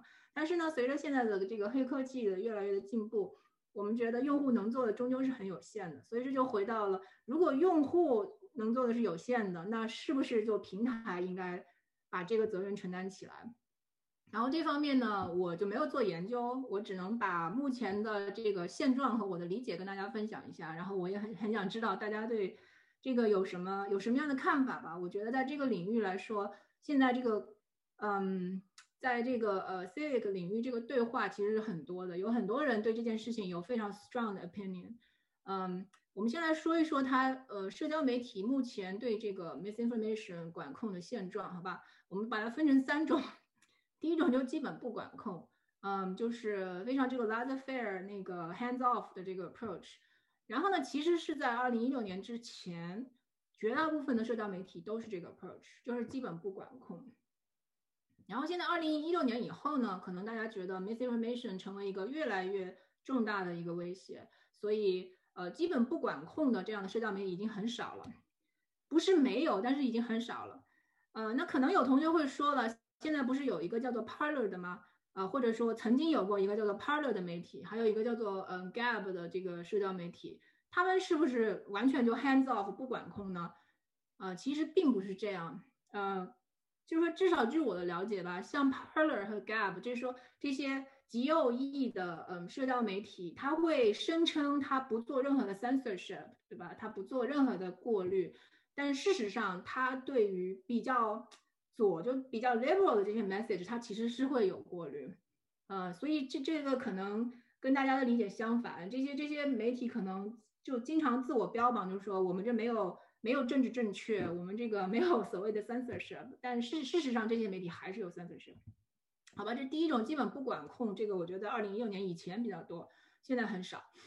第二种呢，就是叫加标签限制转发，嗯，这个呢在二零二零年的呃选举当中出现比较多，嗯，所以像 Facebook 呢，它就是做到了加标签，但是 Facebook 大部分时间它没有限制转发。然后呢，Twitter 走的比 Facebook 更进一步，呃，应该是说在最近这个几年，Twitter 在这个 moderation。就是控制言论方面呢，呃，一般比 Facebook 要做的更加的严重一些。所以推特不仅仅加了标签，它还限制了转发。然后第三步呢，就就是说是更加严重，嗯更加这个 heavy-handed，就是删贴，先是删贴，然后就是删号，对吧？所以今年一月份，嗯，大家可能看到的这个关于这个川普总统的这个推特号就没有了，就删号了。嗯，然后呢，这个也引起了非常非常非常多的 backlash，对吧？有很多人就说啊，社交媒体现在开始一言堂了，你现在开始言论管制了，等等等等。啊，这个时候呢，我我我我跟大家讨论一下，就是很多人会把这个 censorship 和这个宪法第一修正案联系起来，然后就会说社交媒体不可以限制个人的言论自由。啊，实际上这种理解是错误的。为什么呢？宪法第一修正案它规定的 freedom of speech，其实它是有对象的，它的对象就是政府不可以，就是从简单上来说，政府不可以限制个人的言论自由，或者说限制这个媒体的言论自由。所以，我们如果看这个宪法第一修正案的原文，他说 Congress shall shall make no law，然后后面这个 prohibiting the free exercise，呃，abridging the freedom of speech or the press 等等等等。这个说的主体，他说的是 Congress，或者说是呃美国政府，所以我们 不可以用宪法第一修正案或者言论自由去要求任何人或者任何的社交媒体。呃，你你们可以想象，把社交媒体想象成他们本身是 free agent，所以他们没有必要去给任何用户 freedom of speech。所以这一点呢是站不住脚的。哦，我还想讲一点就是这个所谓的 Section Two Thirty，嗯。这个 Section Two Thirty 呢，其实是规定了社交媒体他们什么能做，什么不能做。其实它更规定的就是说，我给了社交媒体一个免疫力啊，免免责权、免责权或者说免死金牌。这个 Section Two Thirty 呢，是一九九六年作为这个 Communication Decency Act 的一部分呃写进去的。呃，什么意思呢？这 Section Two Thirty。就是非常简单通俗的来说，他说，No provider or user of an interactive computer service shall be treated as the publisher or speaker of any information provided by another information content provider。什么意思呢？就是社交媒体，呃，它不需要为第三方人在这个媒体上发布的言论负责，所以是一个免责权或者说是免死金牌，对吧？如果呃，Google Search Google Search 本身它不发布任何内容，但是你在 Google 上你可以 access 到，比如说 hate speech 等等等等等等。但这个 hate speech 并不是 Google 本身发布的，是第三方发布的。Google 只是提供了一个平台，所以同样的条例呢可以适用于 Facebook。那 Facebook 他说我不是 press，我不是一个 publisher，我也不是一个 speaker，我提供了一个平台，让有人可以在上面说 hate speech，对吧？所以这种情况下，Facebook 或者 Twitter 或者 Google 他们本身是没有责任的。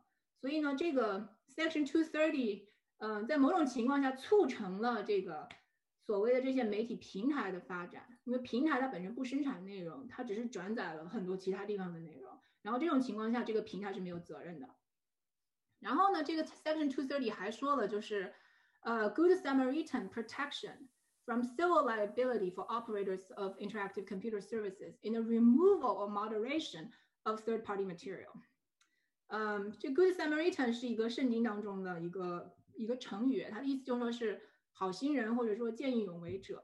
嗯，Good Samaritan 意思就是说我没有义务做这件事情，但是我做了，我作为一个好心人，我做了这件事情，虽然我并没有义务。那他做了什么事情呢？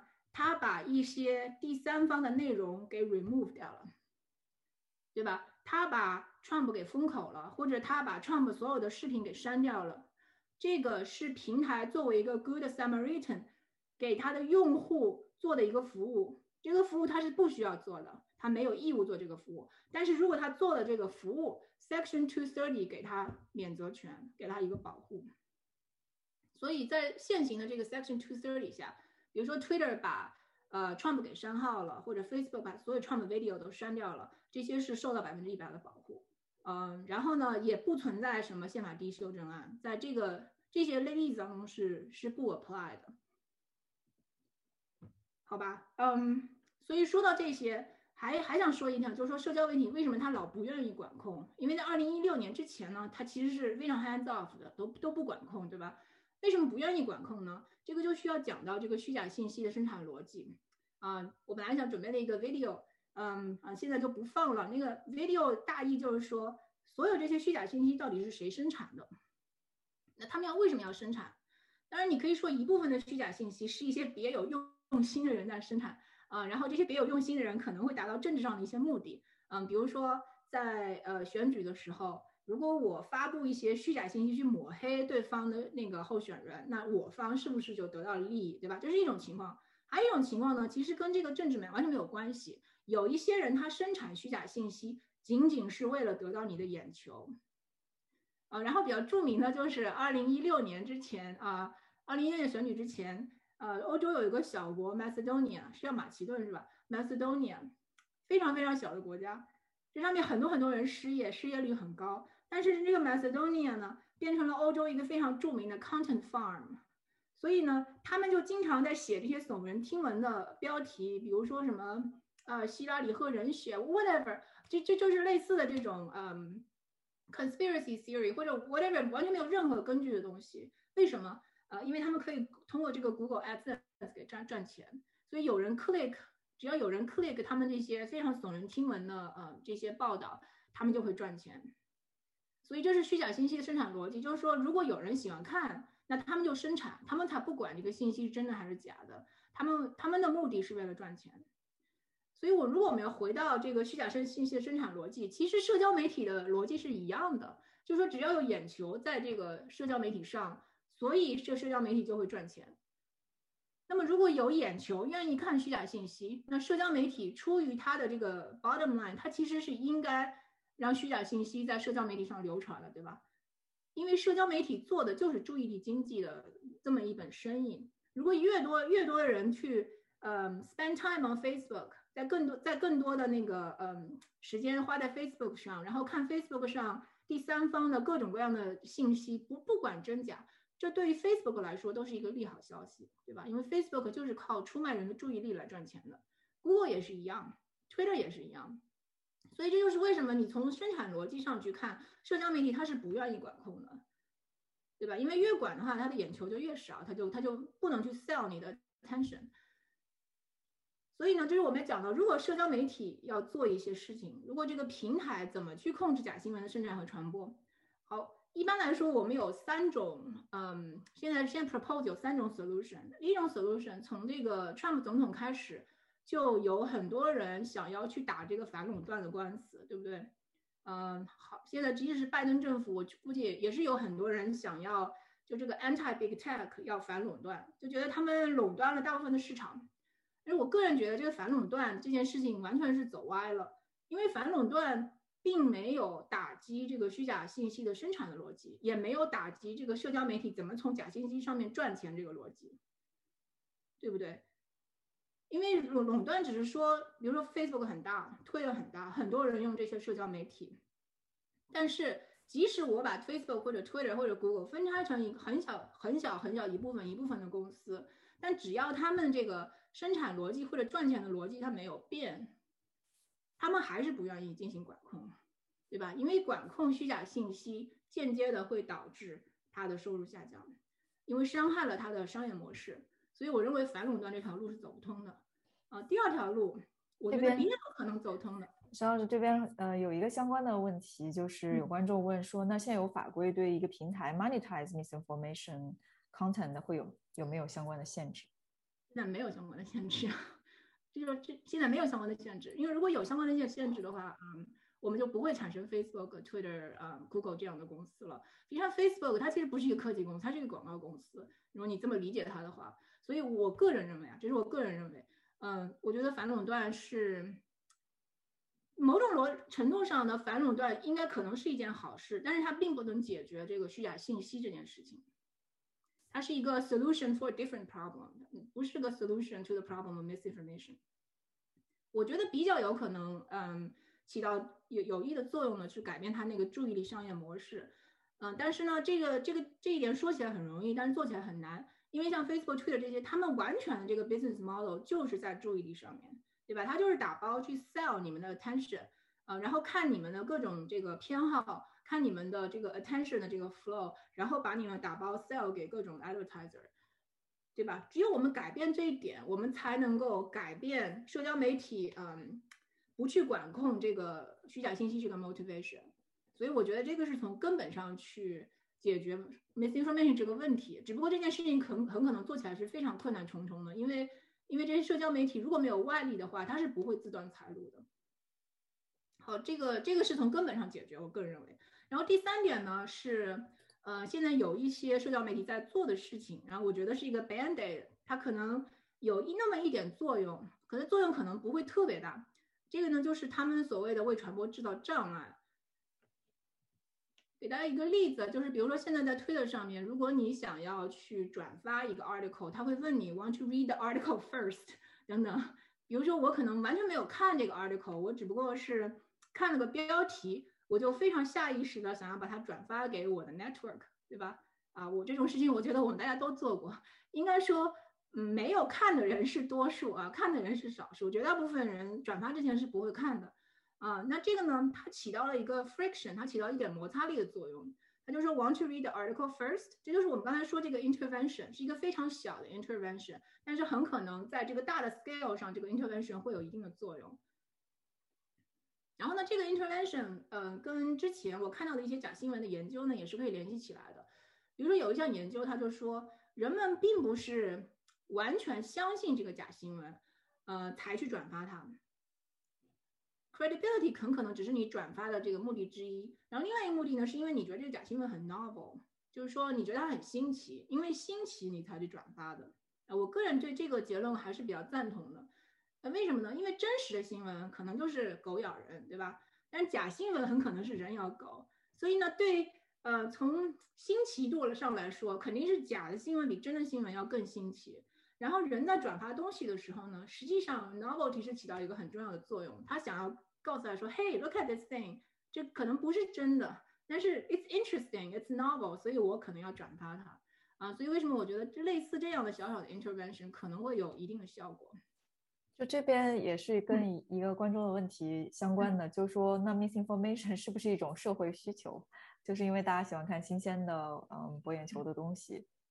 我觉得，我觉得有一部分是这样，嗯，它不完全是为了达到这个目的，但是我觉得就是说有一部分是这样，嗯，但是我我也很害怕有这个结论以后呢，大家就会淡化这个假新闻的害处，所以我我我在评论这这类问题的时候，我就要非常小心。我觉得也也许它 serve 了一些 purpose，它 serve 一些 positive purpose，但是同时它可能危害也很大。嗯，比如说新冠的假新闻，就让很多人无故的失去了生命，所以这这种情况下，我觉得我们要非常 cautious，要要很小心。呃，虽然我觉得它可能是有那么一点 positive 或者无伤大雅的这个这个作用在，但是我们还是要认识到这假新闻，假新闻会有很大的害处。呃，如果不好好进行管控的话，嗯，所以我大概就讲到这儿吧。啊，我们再回回过头去回顾一下今天的这个 agenda items 啊，第一个就是。什么是 misinformation？什么是 disinformation？然后中文语境的对标大概是怎样？第二个，我们讲了如何判断 misinformation，呃，基本上就两种，一个是智能，一个是人工。然后个人不是太看好，嗯，either way。然后第三个就是说事实核查有没有效果啊？我觉得有一定的效果，但是呢，也是 depend on 这个 user，啊，最终还是取决于这个 user 想不想，呃，或者说有没有这个能力，呃，去接受事实核查。然后第四点，我个人觉得非常有意思的一个 open question，就是面对 misinformation，我们应该怎么办？这又分两种，用户应该怎么办？用户能做其实很有限，呃，因为用户能力有限。第二个就是说，用户有自己的偏见，所以用户能做的很有限。嗯，所以第二个问题就是社交媒体应该怎么办？我觉得这是一个非常好的 open question，呃，也欢迎跟各位进行探讨吧。好，我就讲到这儿。好的，非常感谢沈老师。我们这边就是有很多观众的问题，我们可以现在集中回答一下。就是在前面最早讲到这个 fact checking 媒体的 fact checking 和呃 bias 的这个问题的时候，就呃有两个问题。第一个问题是说，嗯呃观观众是说，就像主讲所说，因为不同媒体出于自身利益的需要，即使是同样的事实，也可以通过 framing 来实现不同的舆论效果。客观事实当然存在，但客观和符合事实呃事实的报道真的存在吗？或者说，在在您的这个研究方法体系里，如何定义 information 本身和其的传播方式是否客观？就是这个观众他认为，呃，他自己认为说，只要是传播的 information 客观与否，就是一个伪命题。啊，我觉得这个同学说的很有道理，但是同时呢，就最后就引向了不可知论。嗯，我我我是偏向于相信，就这个世界上还是有一些事情呢是 objective 的。呃，当然，这这这这件事情有很多 schools of thought 啊，你你甚至可以去引用很多不同的哲学流派，就是这世界上到底有没有真相，对吧？呃，我觉得，我觉得这个媒体的偏见呢是存在的。然后你去作为一个用户，你怎么在嗯这些有偏见的媒体当中去去找呃你所谓的真相？呃，有几个方法，一个就是说你要去找有信誉的媒体。呃，先不管它有没有 bias，你要去找有信誉的媒体，因为有信誉的媒体至少它有一个比较 rigorous 的这个 fact checking 的过程，对吧？但是很多小媒体是没有的，或者所谓的 媒体，或者实际上是一个 blog 这种这种这种所谓媒体是没有 fact checking 的 process 的，所以这些东西你就不用看，不可信的。嗯，首先要看大媒体，然后大媒体呢，呃，我觉得他们是有 bias，对吧？那那你就要找几个不同的媒体去。呃，同时去阅读，然后就是做 triangulation，然后看每同样一件事情，各个媒体的他们的报道的角度是不同的。还有一个就是分分清事实和观点，呃，这一点其实并没有大家想象的那那么容易。呃，我经常我在上课的时候会给同学们做一个就是一个事实和观点的一个 quiz，然后其实大部分同学并并不能准确的分辨什么是事实，什么是观点。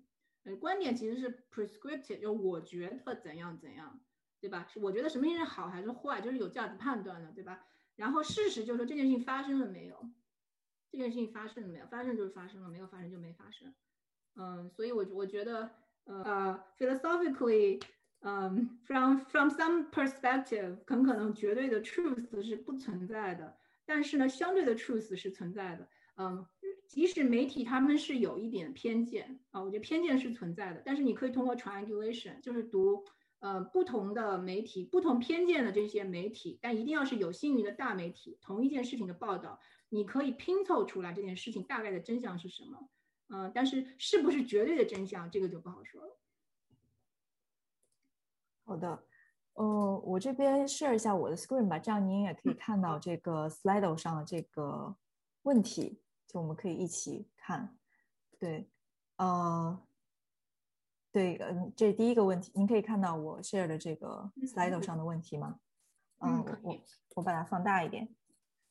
对，第一个这个问题，然后它有一个 follow up question 是另外一位观众提的，他就说。呃，就是接着这个客观性的问题说说，information 的传播事实上只是反映了每一个有权限对信息进行编辑的节点的认知，以某种方式的叠加，以及以及它 form 了所传播过所有节点的共识而已。要要怎么定义客观性？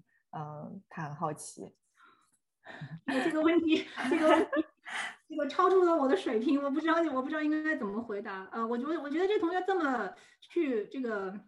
就是非常抽，把它抽象化，其实也没有错啊。那你最后就 question 到了什么东西是客观性？那我们觉得是一个，比如说科学吧，我们觉得是很客观的一个东西，对不对？但是你想想，科学经常结论被推翻，结论经常也是会被推翻的。然后科学是科学家，嗯，这个 conduct 出来的，呃所以只要是 involve 人的话，呃，如果按照这种说法，只要是 involve 人的话，它有层层的每个人的 subjectivity 的 filter。呃，所以这样说可能客观性是不存在的，但是，但是这个结论对我们今天呃利用信息有任何帮助吗？我觉得没有什么帮助，因为你在这个事业当中，你需要不停的 make decisions，比如说你要不要打 vaccine，比如说 COVID 是真的还是假的，对不对？你你必须要 make 一些 decisions。我们每个人接受了各各个地方的信息，最终是要为我们自己的 decision making 来服务的。如果你最后否定了一切的客观性，没有没有这些客观性了。呃，那这个对我们今天 decision making 其实是没有任何意义的。如果你们还是要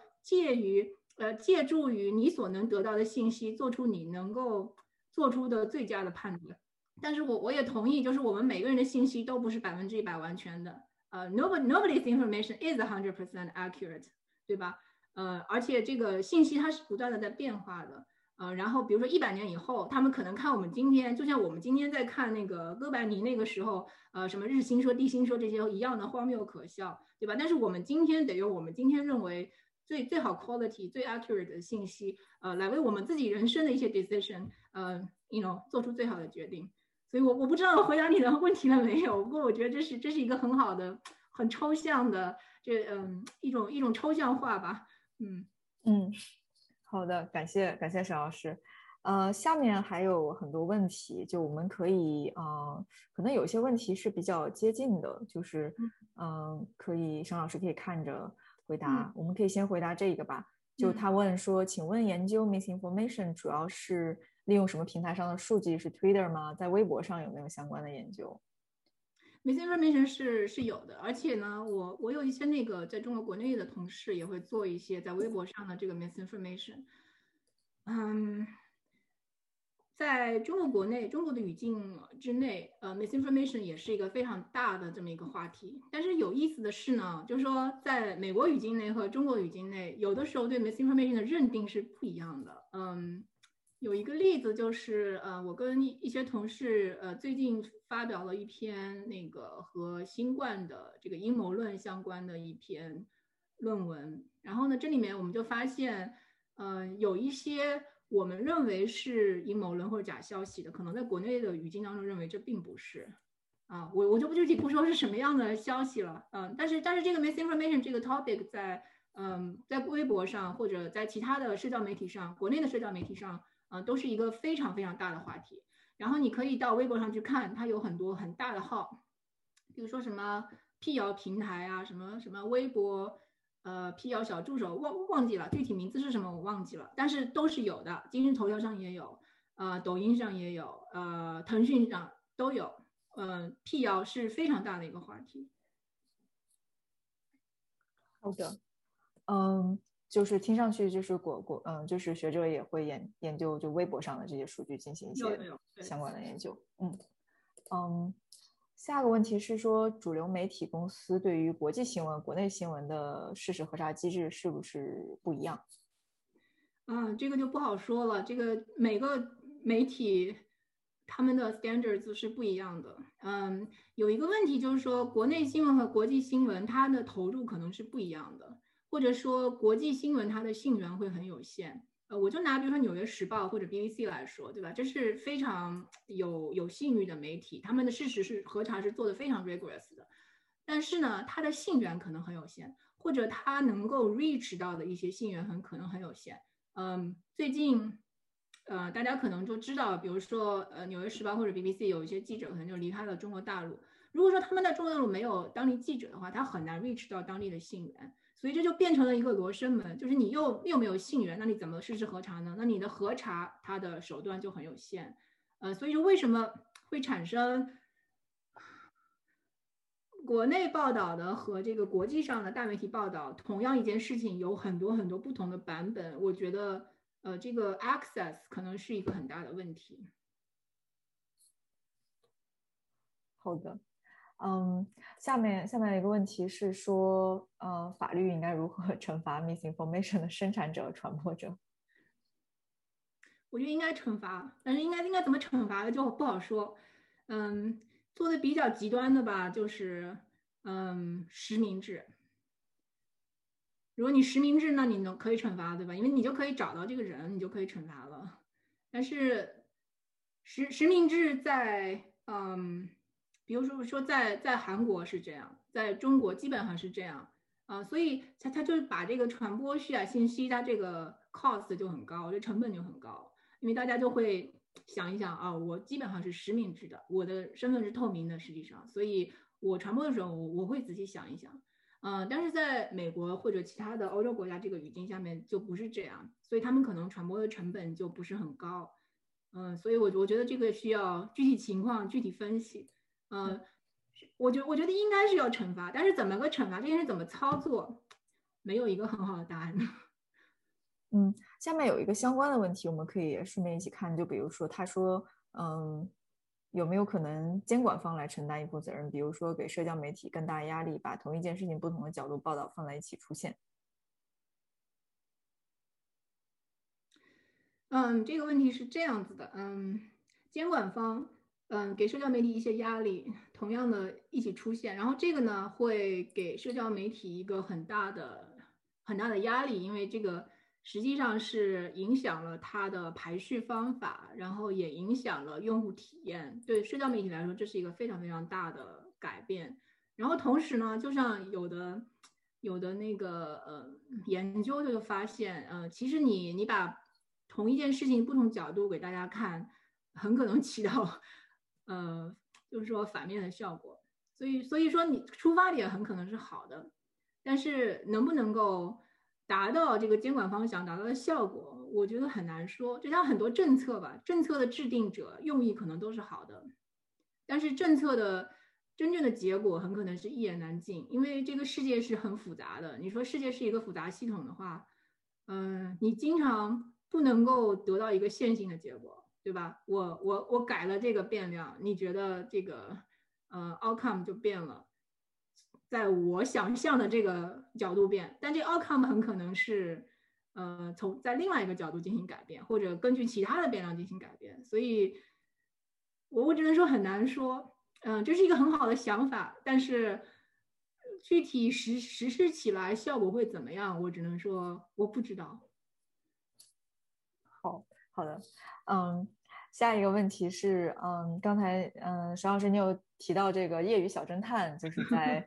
嗯，他他这个这位观众问说，这个业余小侦探他是公司还是个人？他们在阻止这个 misinformation 当中起到了什么作用？对他这这种人呢，就是嗯嗯叫 amateurs 或者叫 Reddit Reddit Army 对吧？就就这样的人，嗯，就是就是他是 volunteers，应该是个人居多，但是呢是也有他们的团体，比如说 Reddit 上很多这样的人，Twitter 上也有很多这样的人，就就怎。怎么说呢？热心网网友吧，热心网友，嗯，他在 misinformation 起到还是起到一些作用，但是他们有时候会起到反作用，嗯，就像我刚才说那个 Mike Pence 那张照片，这些业余小侦探都都觉得这张照片一定有问题，但是 turns out 这张照片其实是没有任何问题的，嗯，这从侧面就说明了这个人他即使出发点再好，他可能他那个观察能力达不到，有观察能力达不到，嗯，他尤其是现在的这个。技术这么这么发达，他观察能力达不到，所以他很可能就 搞出这些错误的结论。之前可能还有大家不知道记不记得，就是那个波士顿爆炸案，波士顿马拉松爆炸案。马拉松爆炸案，呃，好像是一对兄弟做的做的案嘛。然后那个当时波士顿发生这件事情以后，基本上全城就封锁了。然后呃，然后很多很多网友在网上充当了这个业余小侦探。然后呢？这个网友去去寻找这个呃炸弹到底是谁搞的，中间误伤了几个无辜的网友，所以他们认为他们找到了凶手，但实际上找到的凶手并不是凶手，所以反而形成了一场网暴。所以我的意思就是说，这些网友是很热心啊，是很好，也许在起到了一些积极的作用，但有时候他们也会误伤无辜。好的，嗯。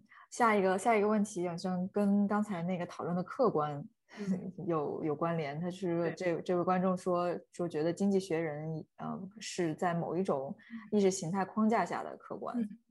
对，嗯啊，我觉得可以这么说。但是呢，我我也很反对，嗯，大家达到一种虚无主义，就是说这个媒体呃也有它意识形态，那个媒体也有意识形态，所有所有的媒体都是一样好或者一样坏。呃，我觉我觉得这种说法呢也是不可取的。我的经济学人的确他有他的意识形态，就像纽约时报有意识形态，就像环球时报有它的意识形态。但是如果我们把所有的媒体都说他们有意识形态，然后把他们等同在一起，呃，这是一种彻底的虚无主义。媒体有意识形态是是是真的，但是同时媒体他们的操守，嗯，是有高低的。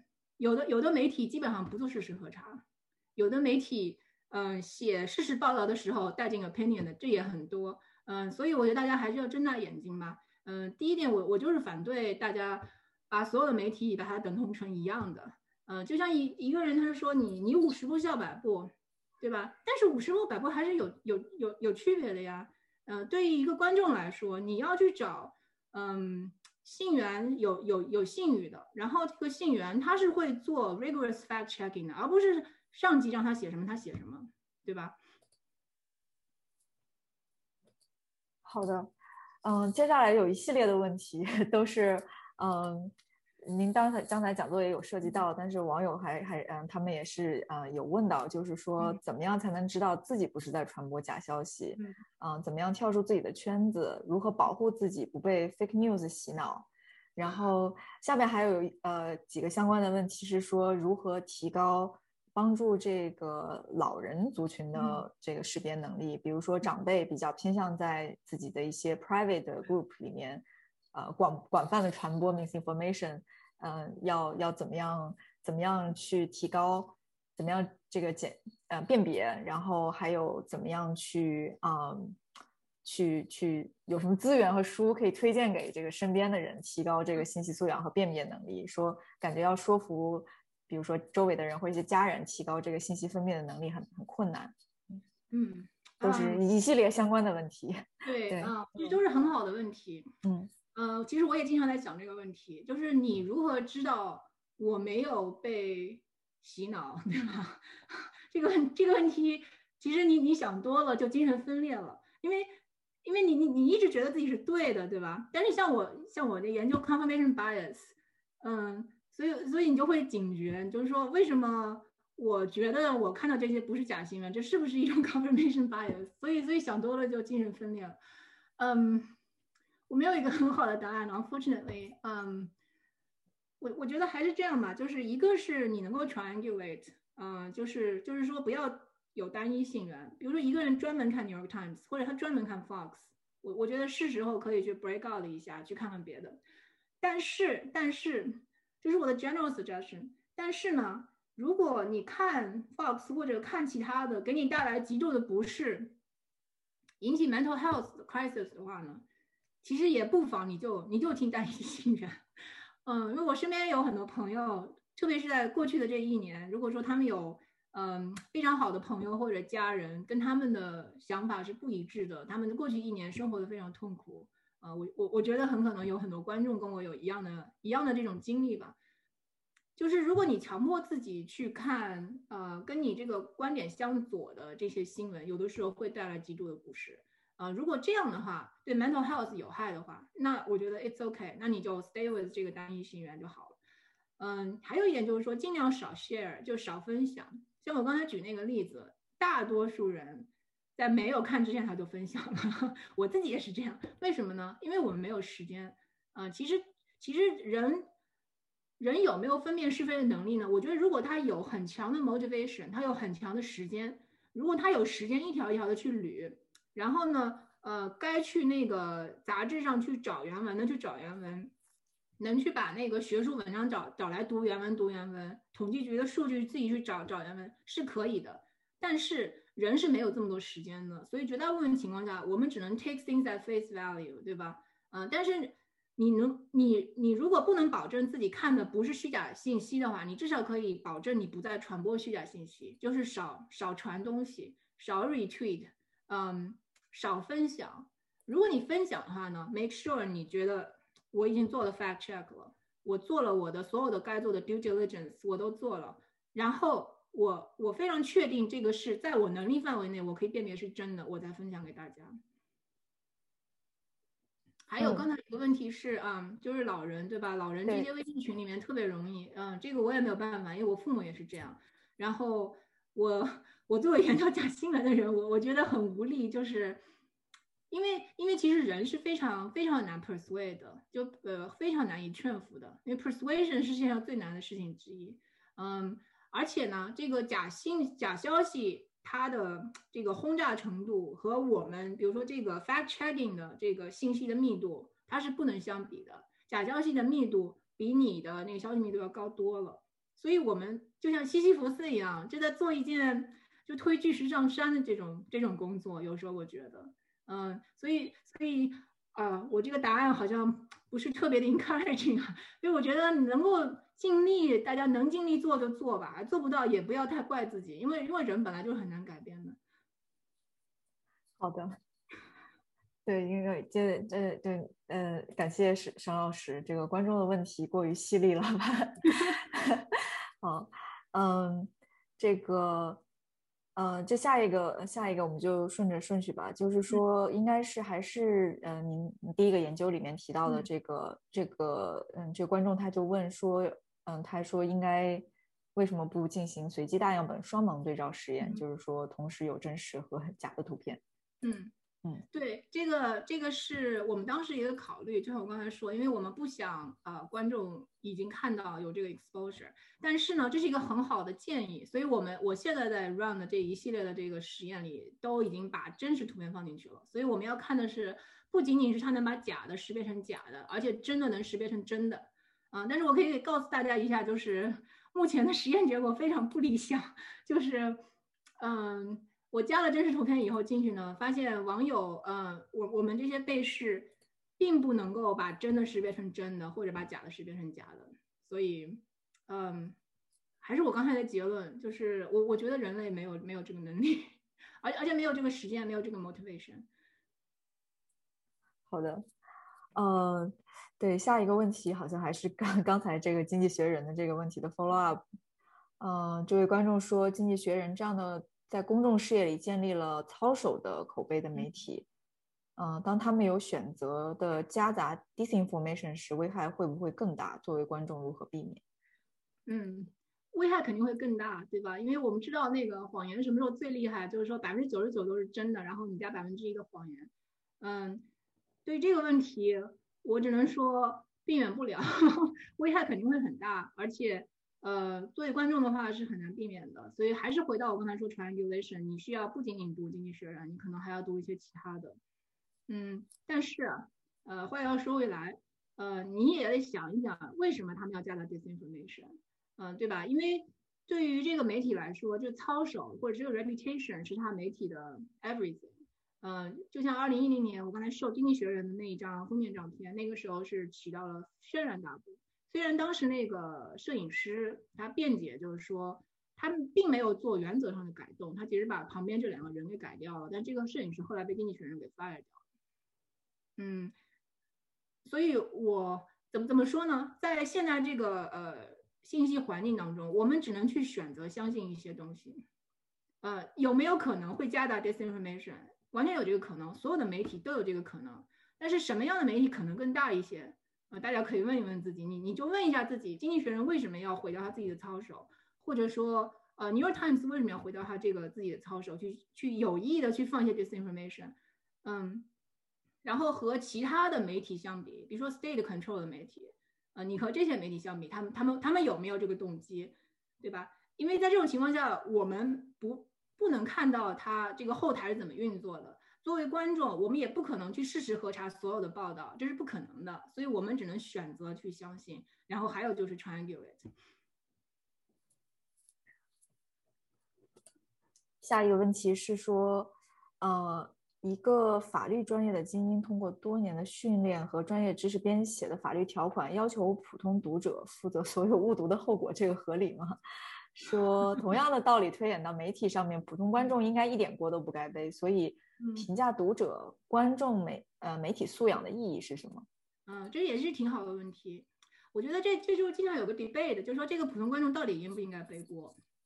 嗯，那我们我们就用就父母的例子来说吧。比如说他们呃，我父母的经常有一些群里转发一些就是匪夷所思的这种，完全没有来源，就是比如说微信小视频，它完全没有任何来源。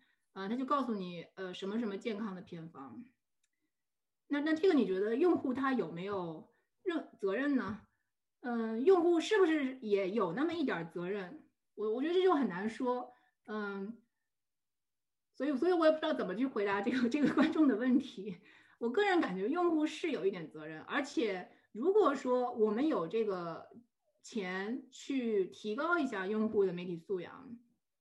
也许这个是值得花的一些投资，嗯，当然，同时我我觉得说用户要背一点锅，并不是说这个社交媒体或者政府就 off the hook 了，不不是这样的。我觉得更大的这个责任是在监管部门，还有在这个媒体本身，因为因为这已经超出了这个普通用户他的能力范围了，对吧？呃，我我还是觉得就是用户应该背那么一点锅，嗯，然后呢，更大的锅应该是让监管部门和社交媒体来背。嗯，下一个问题也很犀利，说 misinformation 还有研究的意义吗？啊，我也我也不知道。我觉得有没有研究的乐趣，肯定是没有。嗯，对我来说，这是一个非常 depressing 的，嗯，一个一个 topic。嗯，我为什么一开始会进入到这个 topic？因为我觉得这这个对社会的影响非常大。嗯，所以我很想知道有没有什么我可以做的。我现在发现我能做的东西很有限，所以对我来说并没有什么太大研究的乐趣。只能说是很很 depressing 的一个 topic。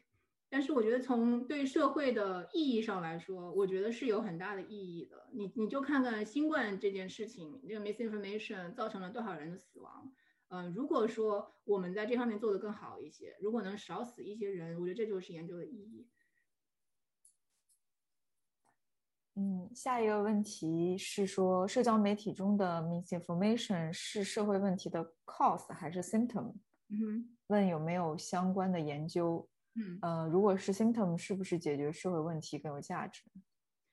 嗯，这是一个很好的问题，但这是个无解的问题，因为因为你没有办法把它做一个实验把它 isolate。呃，我觉得它又是 cause 又是 symptom，对吧？它自己不是凭空产生的，所以是社会的，比如说社会的极化导致了社会的极化可能是原因之一，对吧？社会的分裂可能是原因之一，导致了 misinformation，然后 misinformation 可能导致了更大的分裂和更大的极化，所以它。既是 cause 也是 symptom，然后这是没有办法没有办法 isolate 的，对吧？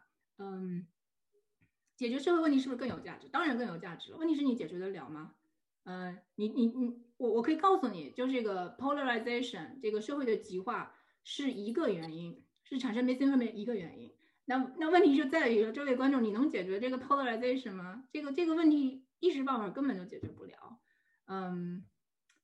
还有比如说，说嗯，然后有人又会说这个呃，polarization 可能一部分是因为呃呃移民或者 what whatever globalization 或者这个 poverty 这这些都可能是产生极化的原因。问题这些这些因素你解决得了吗？你解决不了。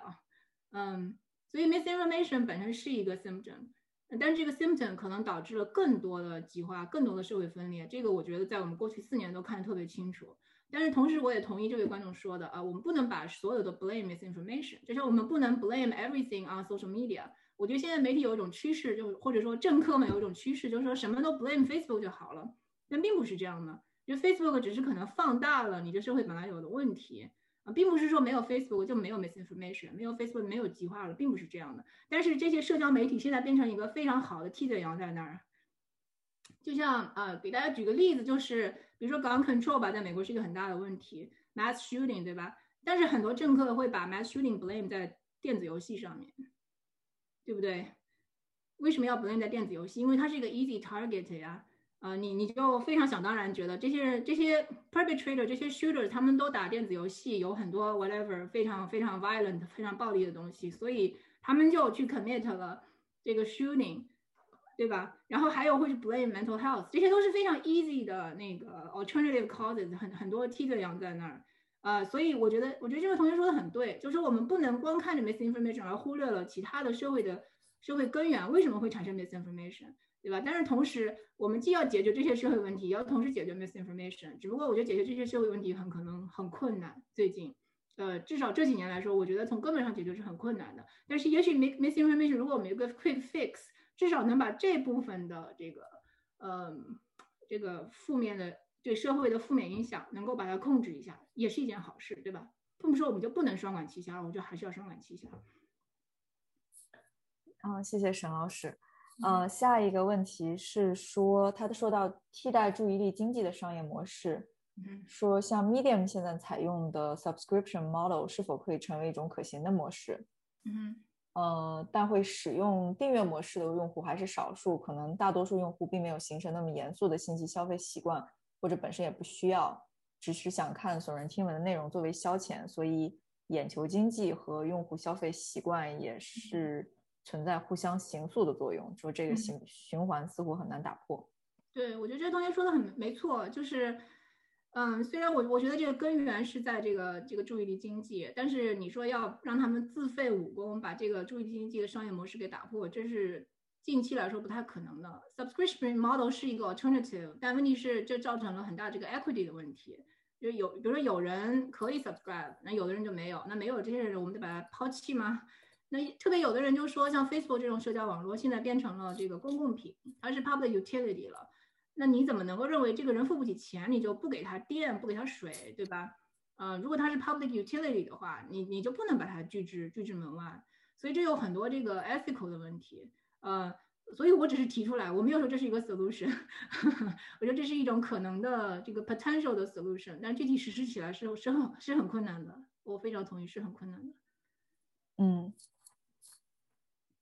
对，呃，下下一个观众，呃，他问说，就是说这个老师刚才说的那些观点的下一步是什么？就是说，从有没有什么可以做的？我我我我感觉有做的就是怎么去 prevent 呀，至少把它的那个负面的效消极的效果把它消减到最小。呃，我我觉得我现在已经有很多 misinformation 了，对吧？比如说我们能做的教育大众，或者说。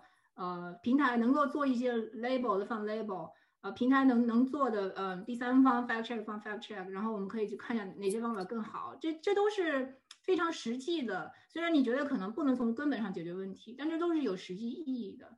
呃，虽然这意义你可能觉得不是很大，嗯，但是这些意义还是有的。如果能少几个人，比如说死于 COVID，对我来说，这就是足够的意义。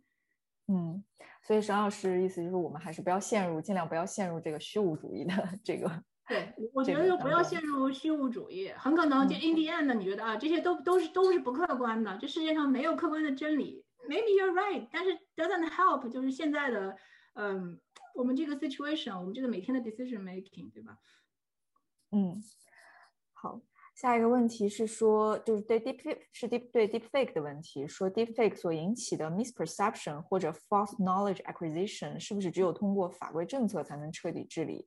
因为人们自身很难去甄别，尤其是对议题不熟悉的情况下，媒介素养高似乎也没有用。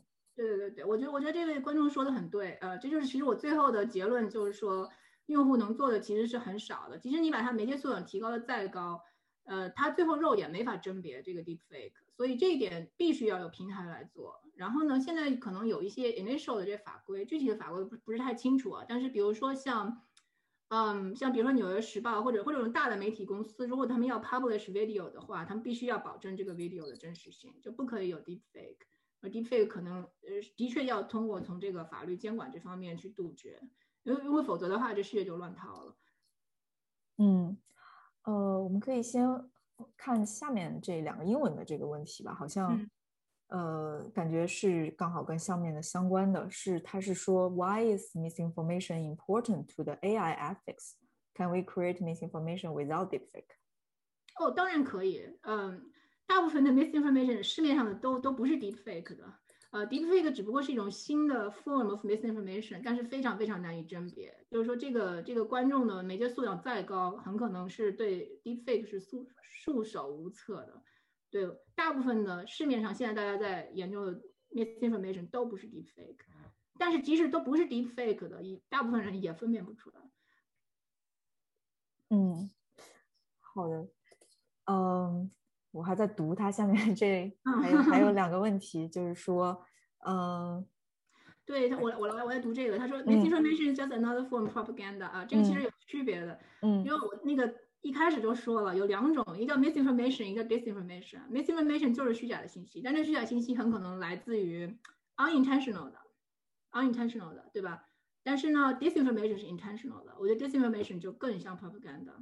propaganda，嗯，在 propaganda 和 disinformation 在这个层面上是更加接近的，就是说它是有意的，有意散布的。但是有一些 misinformation 它是无意的。嗯。嗯，他下面接着说，as 嗯，clumsy，嗯，我不知道这个是老师知道这个，就是那个，呃，对，那个那个老教授，嗯嗯，呃，as he said，the manufacturing of consent could come from many forms such as intentional filtering。对，因为我不是从业者，所以老师可以解释一下这个问题是什么？我没有看懂这个。他就说那个 manufacturing of consent，嗯，就是有点像，嗯。 这个这不不太好解释，就说这 intentional filtering 嘛，其实是那个 framing 当中一部分。就是刚才有同学问到的那个，嗯，这个媒体的 bias 怎么出现，就是在 framing 上出来，对吧？比如他 interview 了二十个人，呃，但是他放了十个人进去，然后后面有后面有十个人他没有放进去，他把他们 filter out 了，对吧？在这个对事实的裁剪上面，他是有有一些 freedom 的，所以我可以把这个理解成 intentional filtering，他把一些人的观点给 filter out 了，对吧？所以在这种情况下，它造成了所有这前面这十个人都 agree on something，但很可能后面他 filter out 这十个人都是 disagree 的，但是他把后面 filter out 了以后，你就形成了一种错觉，就是 everybody agree with it。嗯，它它下面呃这部分应该是说 follow up 的，就是接着它上面的这个说的说 such selection bias and filtering of information, even if the news is fact based, um, can AI do something about such type of twisting？ 我觉得不可能，因为 AI 从哪来？AI 是被人 train 的，对吧？所以 AI is only as smart as the people that are training it。嗯，如果说，因为人本来就是有 bias 的，对吧？如果人有了 bias，这个 bias 肯定会带到 AI 当中去。我我不觉得 AI 可以 be smart enough to correct our own biases。呃，至少我们离现在离那一步还是很遥远的。嗯，其实刚才刚才您说的这个 selection bias 就是呃或者 filtering 就是 framing。这个在呃新闻学当中有有很多理论是讲 framing 的。嗯，然后为什么说纽约时报是 left center，或者说 Fox 是 right center？嗯，就是因为他们的同一同样一件事情的 framing 是不一样的。这个这个大家有兴趣可以去听一下。同样一件事情，《纽约时报》怎么说啊，或者 CNN 怎么说，Fox 怎么说，角度是完全不同的。嗯，好，嗯，应该最后还剩下两个问题，就是这一个最嗯，这个这个问题是说，感觉 issue attitude 真的很难改变。嗯，他就问说，比如提高辟谣平台的中立感，嗯，是不是有用？嗯，会有一点用，嗯，但是我觉得这个 research 在这方面不是特别 conclusive。嗯，我对这个同学说的那个 conclusion 是对的，就是人的观点是很难改变的，非常非常难。大家有没有看过 House？嗯，电视剧它最常说的一句话是 People never change，的的确是这样的。嗯，所以 persuasion 非常非常困难，所以基本上我是 give up 的，我不会想要去说服别人。嗯，还有他的问题是提高。药品的中立感，对吧？这个这个可能是有用的，但是呢，嗯，刚才我说了，呃，这个 issue attitude 非常重要。所以即使你这个平台是中立的，但是一旦你这个平台说了一些让这个用户觉得啊和我意见相左的一些话，这个用户就会怀疑这平台有问题。因为用户他自己不会错的嘛，用户肯定是对的，那肯定是你 P L 平台有问题。嗯，呃，下一个问题是说，呃，应该是之前您讲了一个例子，是他说这个例子是用户变成了媒体传播了信息。如果是这样的话，那应该是比如说是讲这个，呃，比如说呃家人群里分享的一些视频之类的，就是说呃传播了信息。如果这样的话，用户有责任，是因为他，但是他们已经变成了媒体的一部分。对这个在呃中国可能是有责任的，嗯，但是在美国语境下，我不觉得会有。当然，我不是 legal expert，我只是我我觉得这种情况下好像不一定有责任，传播的那个人可能没有责任，只是一开始啊说的，比如说 hate speech whatever，这可能是有有一定的责任。嗯，在家族群里面传的比较多的主要是没有没有 source 的东西，比如他发一个小视频。你根本就不知道这小视频哪来的，他也他也没有说谁 produced，你什么都不知道，没有 metadata，完全没有 context，所以所以这种东西就，嗯，怎么追责呢？那那就只有实名制才能解决这个追责问题。如果不实名制，你根本就没法 trace 这个是谁 produced，然后谁传播了等等等等，然后是不是传播的人也要变得 liable，是不是他们也要有责任，对吧？呃，这个这个我就不不清楚了。嗯，下一个问题啊，好像之前您您讲嗯讲座里有涉及到，就是说他问说，Can we use known true false information to train the AI to detect information？我我我个人觉得是不看好，嗯，因为你 train 的这个 training data set，you know，你这个 AI is as good as the training data set，对吧？如果你的 training data set 肯定是落后于现在的现在的那个信息的，它是。在过去的信息上建的这个 AI，然后所有这些假新闻的这些特征和真新闻的特征进行了比对，你才有了这个 AI。但是你怎么知道后面的这个现在的这个假新闻、真新闻的特征还跟以前一样呢？我觉我觉得，我觉得这是永远是一个它在不停的进化的过程。嗯，所以呃，我个人不是特别看好的。你可以把它用来作为一个这个先先期选择，嗯，用来嗯协助人工呃进行甄别，但是光用它进行甄别，我是我我觉得是不认可的。好，我们还有最后一个问题是说，是否可以推动算法的 labeling 机制？嗯，说算法本身是互联网注意力经济的基础，也是很多假新闻的推动之一。不过算法，嗯，这这个问题您刚才刚谈到了，算法可以用来甄别假假新闻，但是不一定效果会很好。他说，计算机程序和算法的环境中通常是缺少辨别是非的能力，是否存在一种可能性，我们人性化人工智能，并使人性成为算法的基础？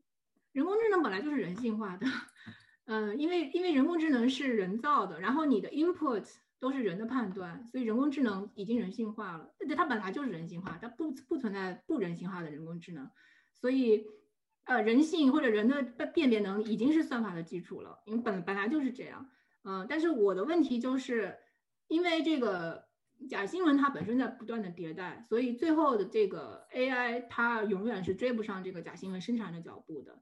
嗯，就就举个例子吧，比如说那个青绿葵这个 hydroxychloroquine，对吧？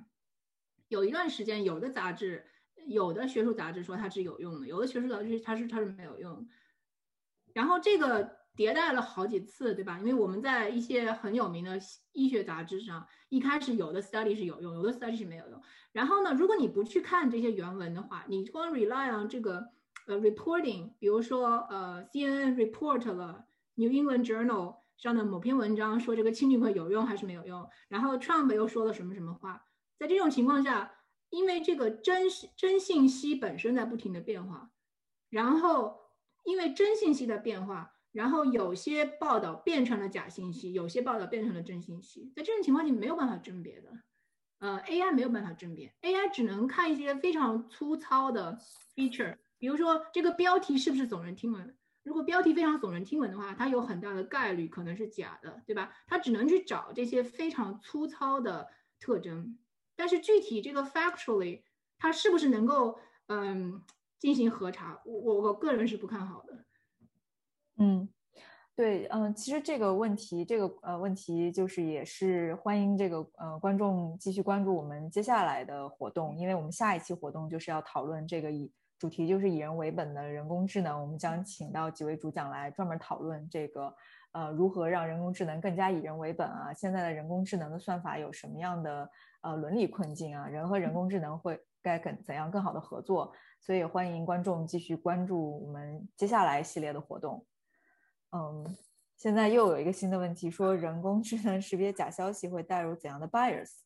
嗯嗯。我觉得我比较担心的就是说，一旦我们用了人工智能去识别假消息，然后最后我们就很难用真正的人工去 overrule 这个 AI 的这个 decision。因为其实现在在一些领域这样已经很多了，嗯，比如说，嗯，保险嘛，就保保险业其实这个还还。还是一个比较大的问题，就是说保险其实它是用很多算法去算这个人的保险费应该是多少，对吧？因为你去算这个人的 risk 可能有多少，他开车的习惯是怎样，他的族裔、他的肤色、他的他的年收入、他的教育程度等等等等，都跟他最后的保费是有关系的，对吧？但在这种情况下，这个 model 这这其实是一个人工智能的算法。呃，根据这个人的各种特征，我算出来他的保费应该是多少。但在这种情况下，你这个作为一个人，他你没有办法去 argue，你没有办法去说啊，比如虽然我是女的，但是我开车技术很好，你你没有办法去 argue。所以这个时候 AI 就 overrule 了其他所有的人工的 decision。呃，我比较害怕的就是说，如果当我们用了人工智能去辨别假消息以后，我们会更倾向于听人工智能的，而不是听人的。所以这种情况下，如果人工智能说你是假的，那你就一定是假的，然后你就百口莫辩。这种情况是特别糟糕的。嗯，呃，最后一个问题，呃，是说，既然用户很难主动做些什么，平台和政府都需要承担责任。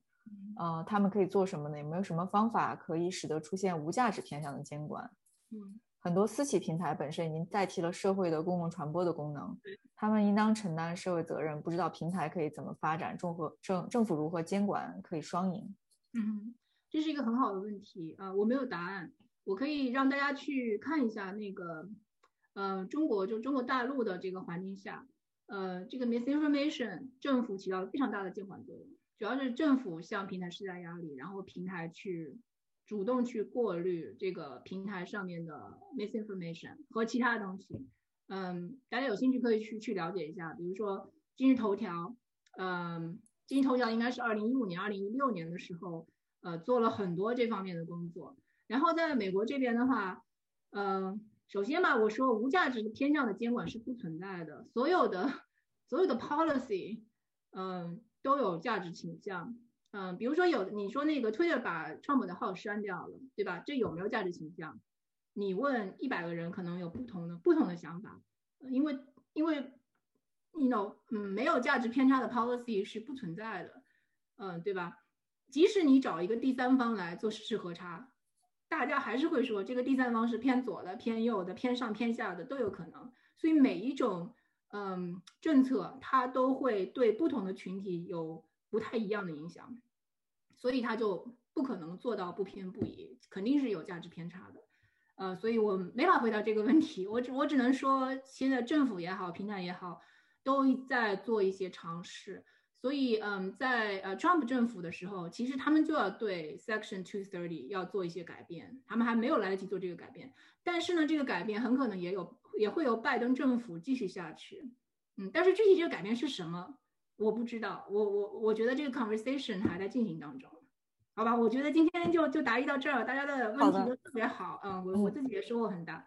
好的，好的，非常感谢沈老师今天呃给我们分享的这一期关于 misinformation social media 的这一期哦，我我那个我相信观众我都学习到了非常多。然后如果观众接下来想要跟沈老师就是有接下来的线下的一些问题啊，也可以欢迎加入我们的微信群，我们再进行后续的这样一个互动。对。对，嗯，那我们就接着回答更多的问题了。就这位观众，那个欢迎你到加入我们的这个微信群，然后呃，我们这个呃，我们可以进行线下的一些一些互动。那非常感谢沈老师今天的分享的时间，然后嗯，对，嗯，好，谢谢谢谢裴贝尔的主持，然后谢谢各位观众的那个踊跃的提问，我觉得你们的提问特别的质量特别高，我我自己。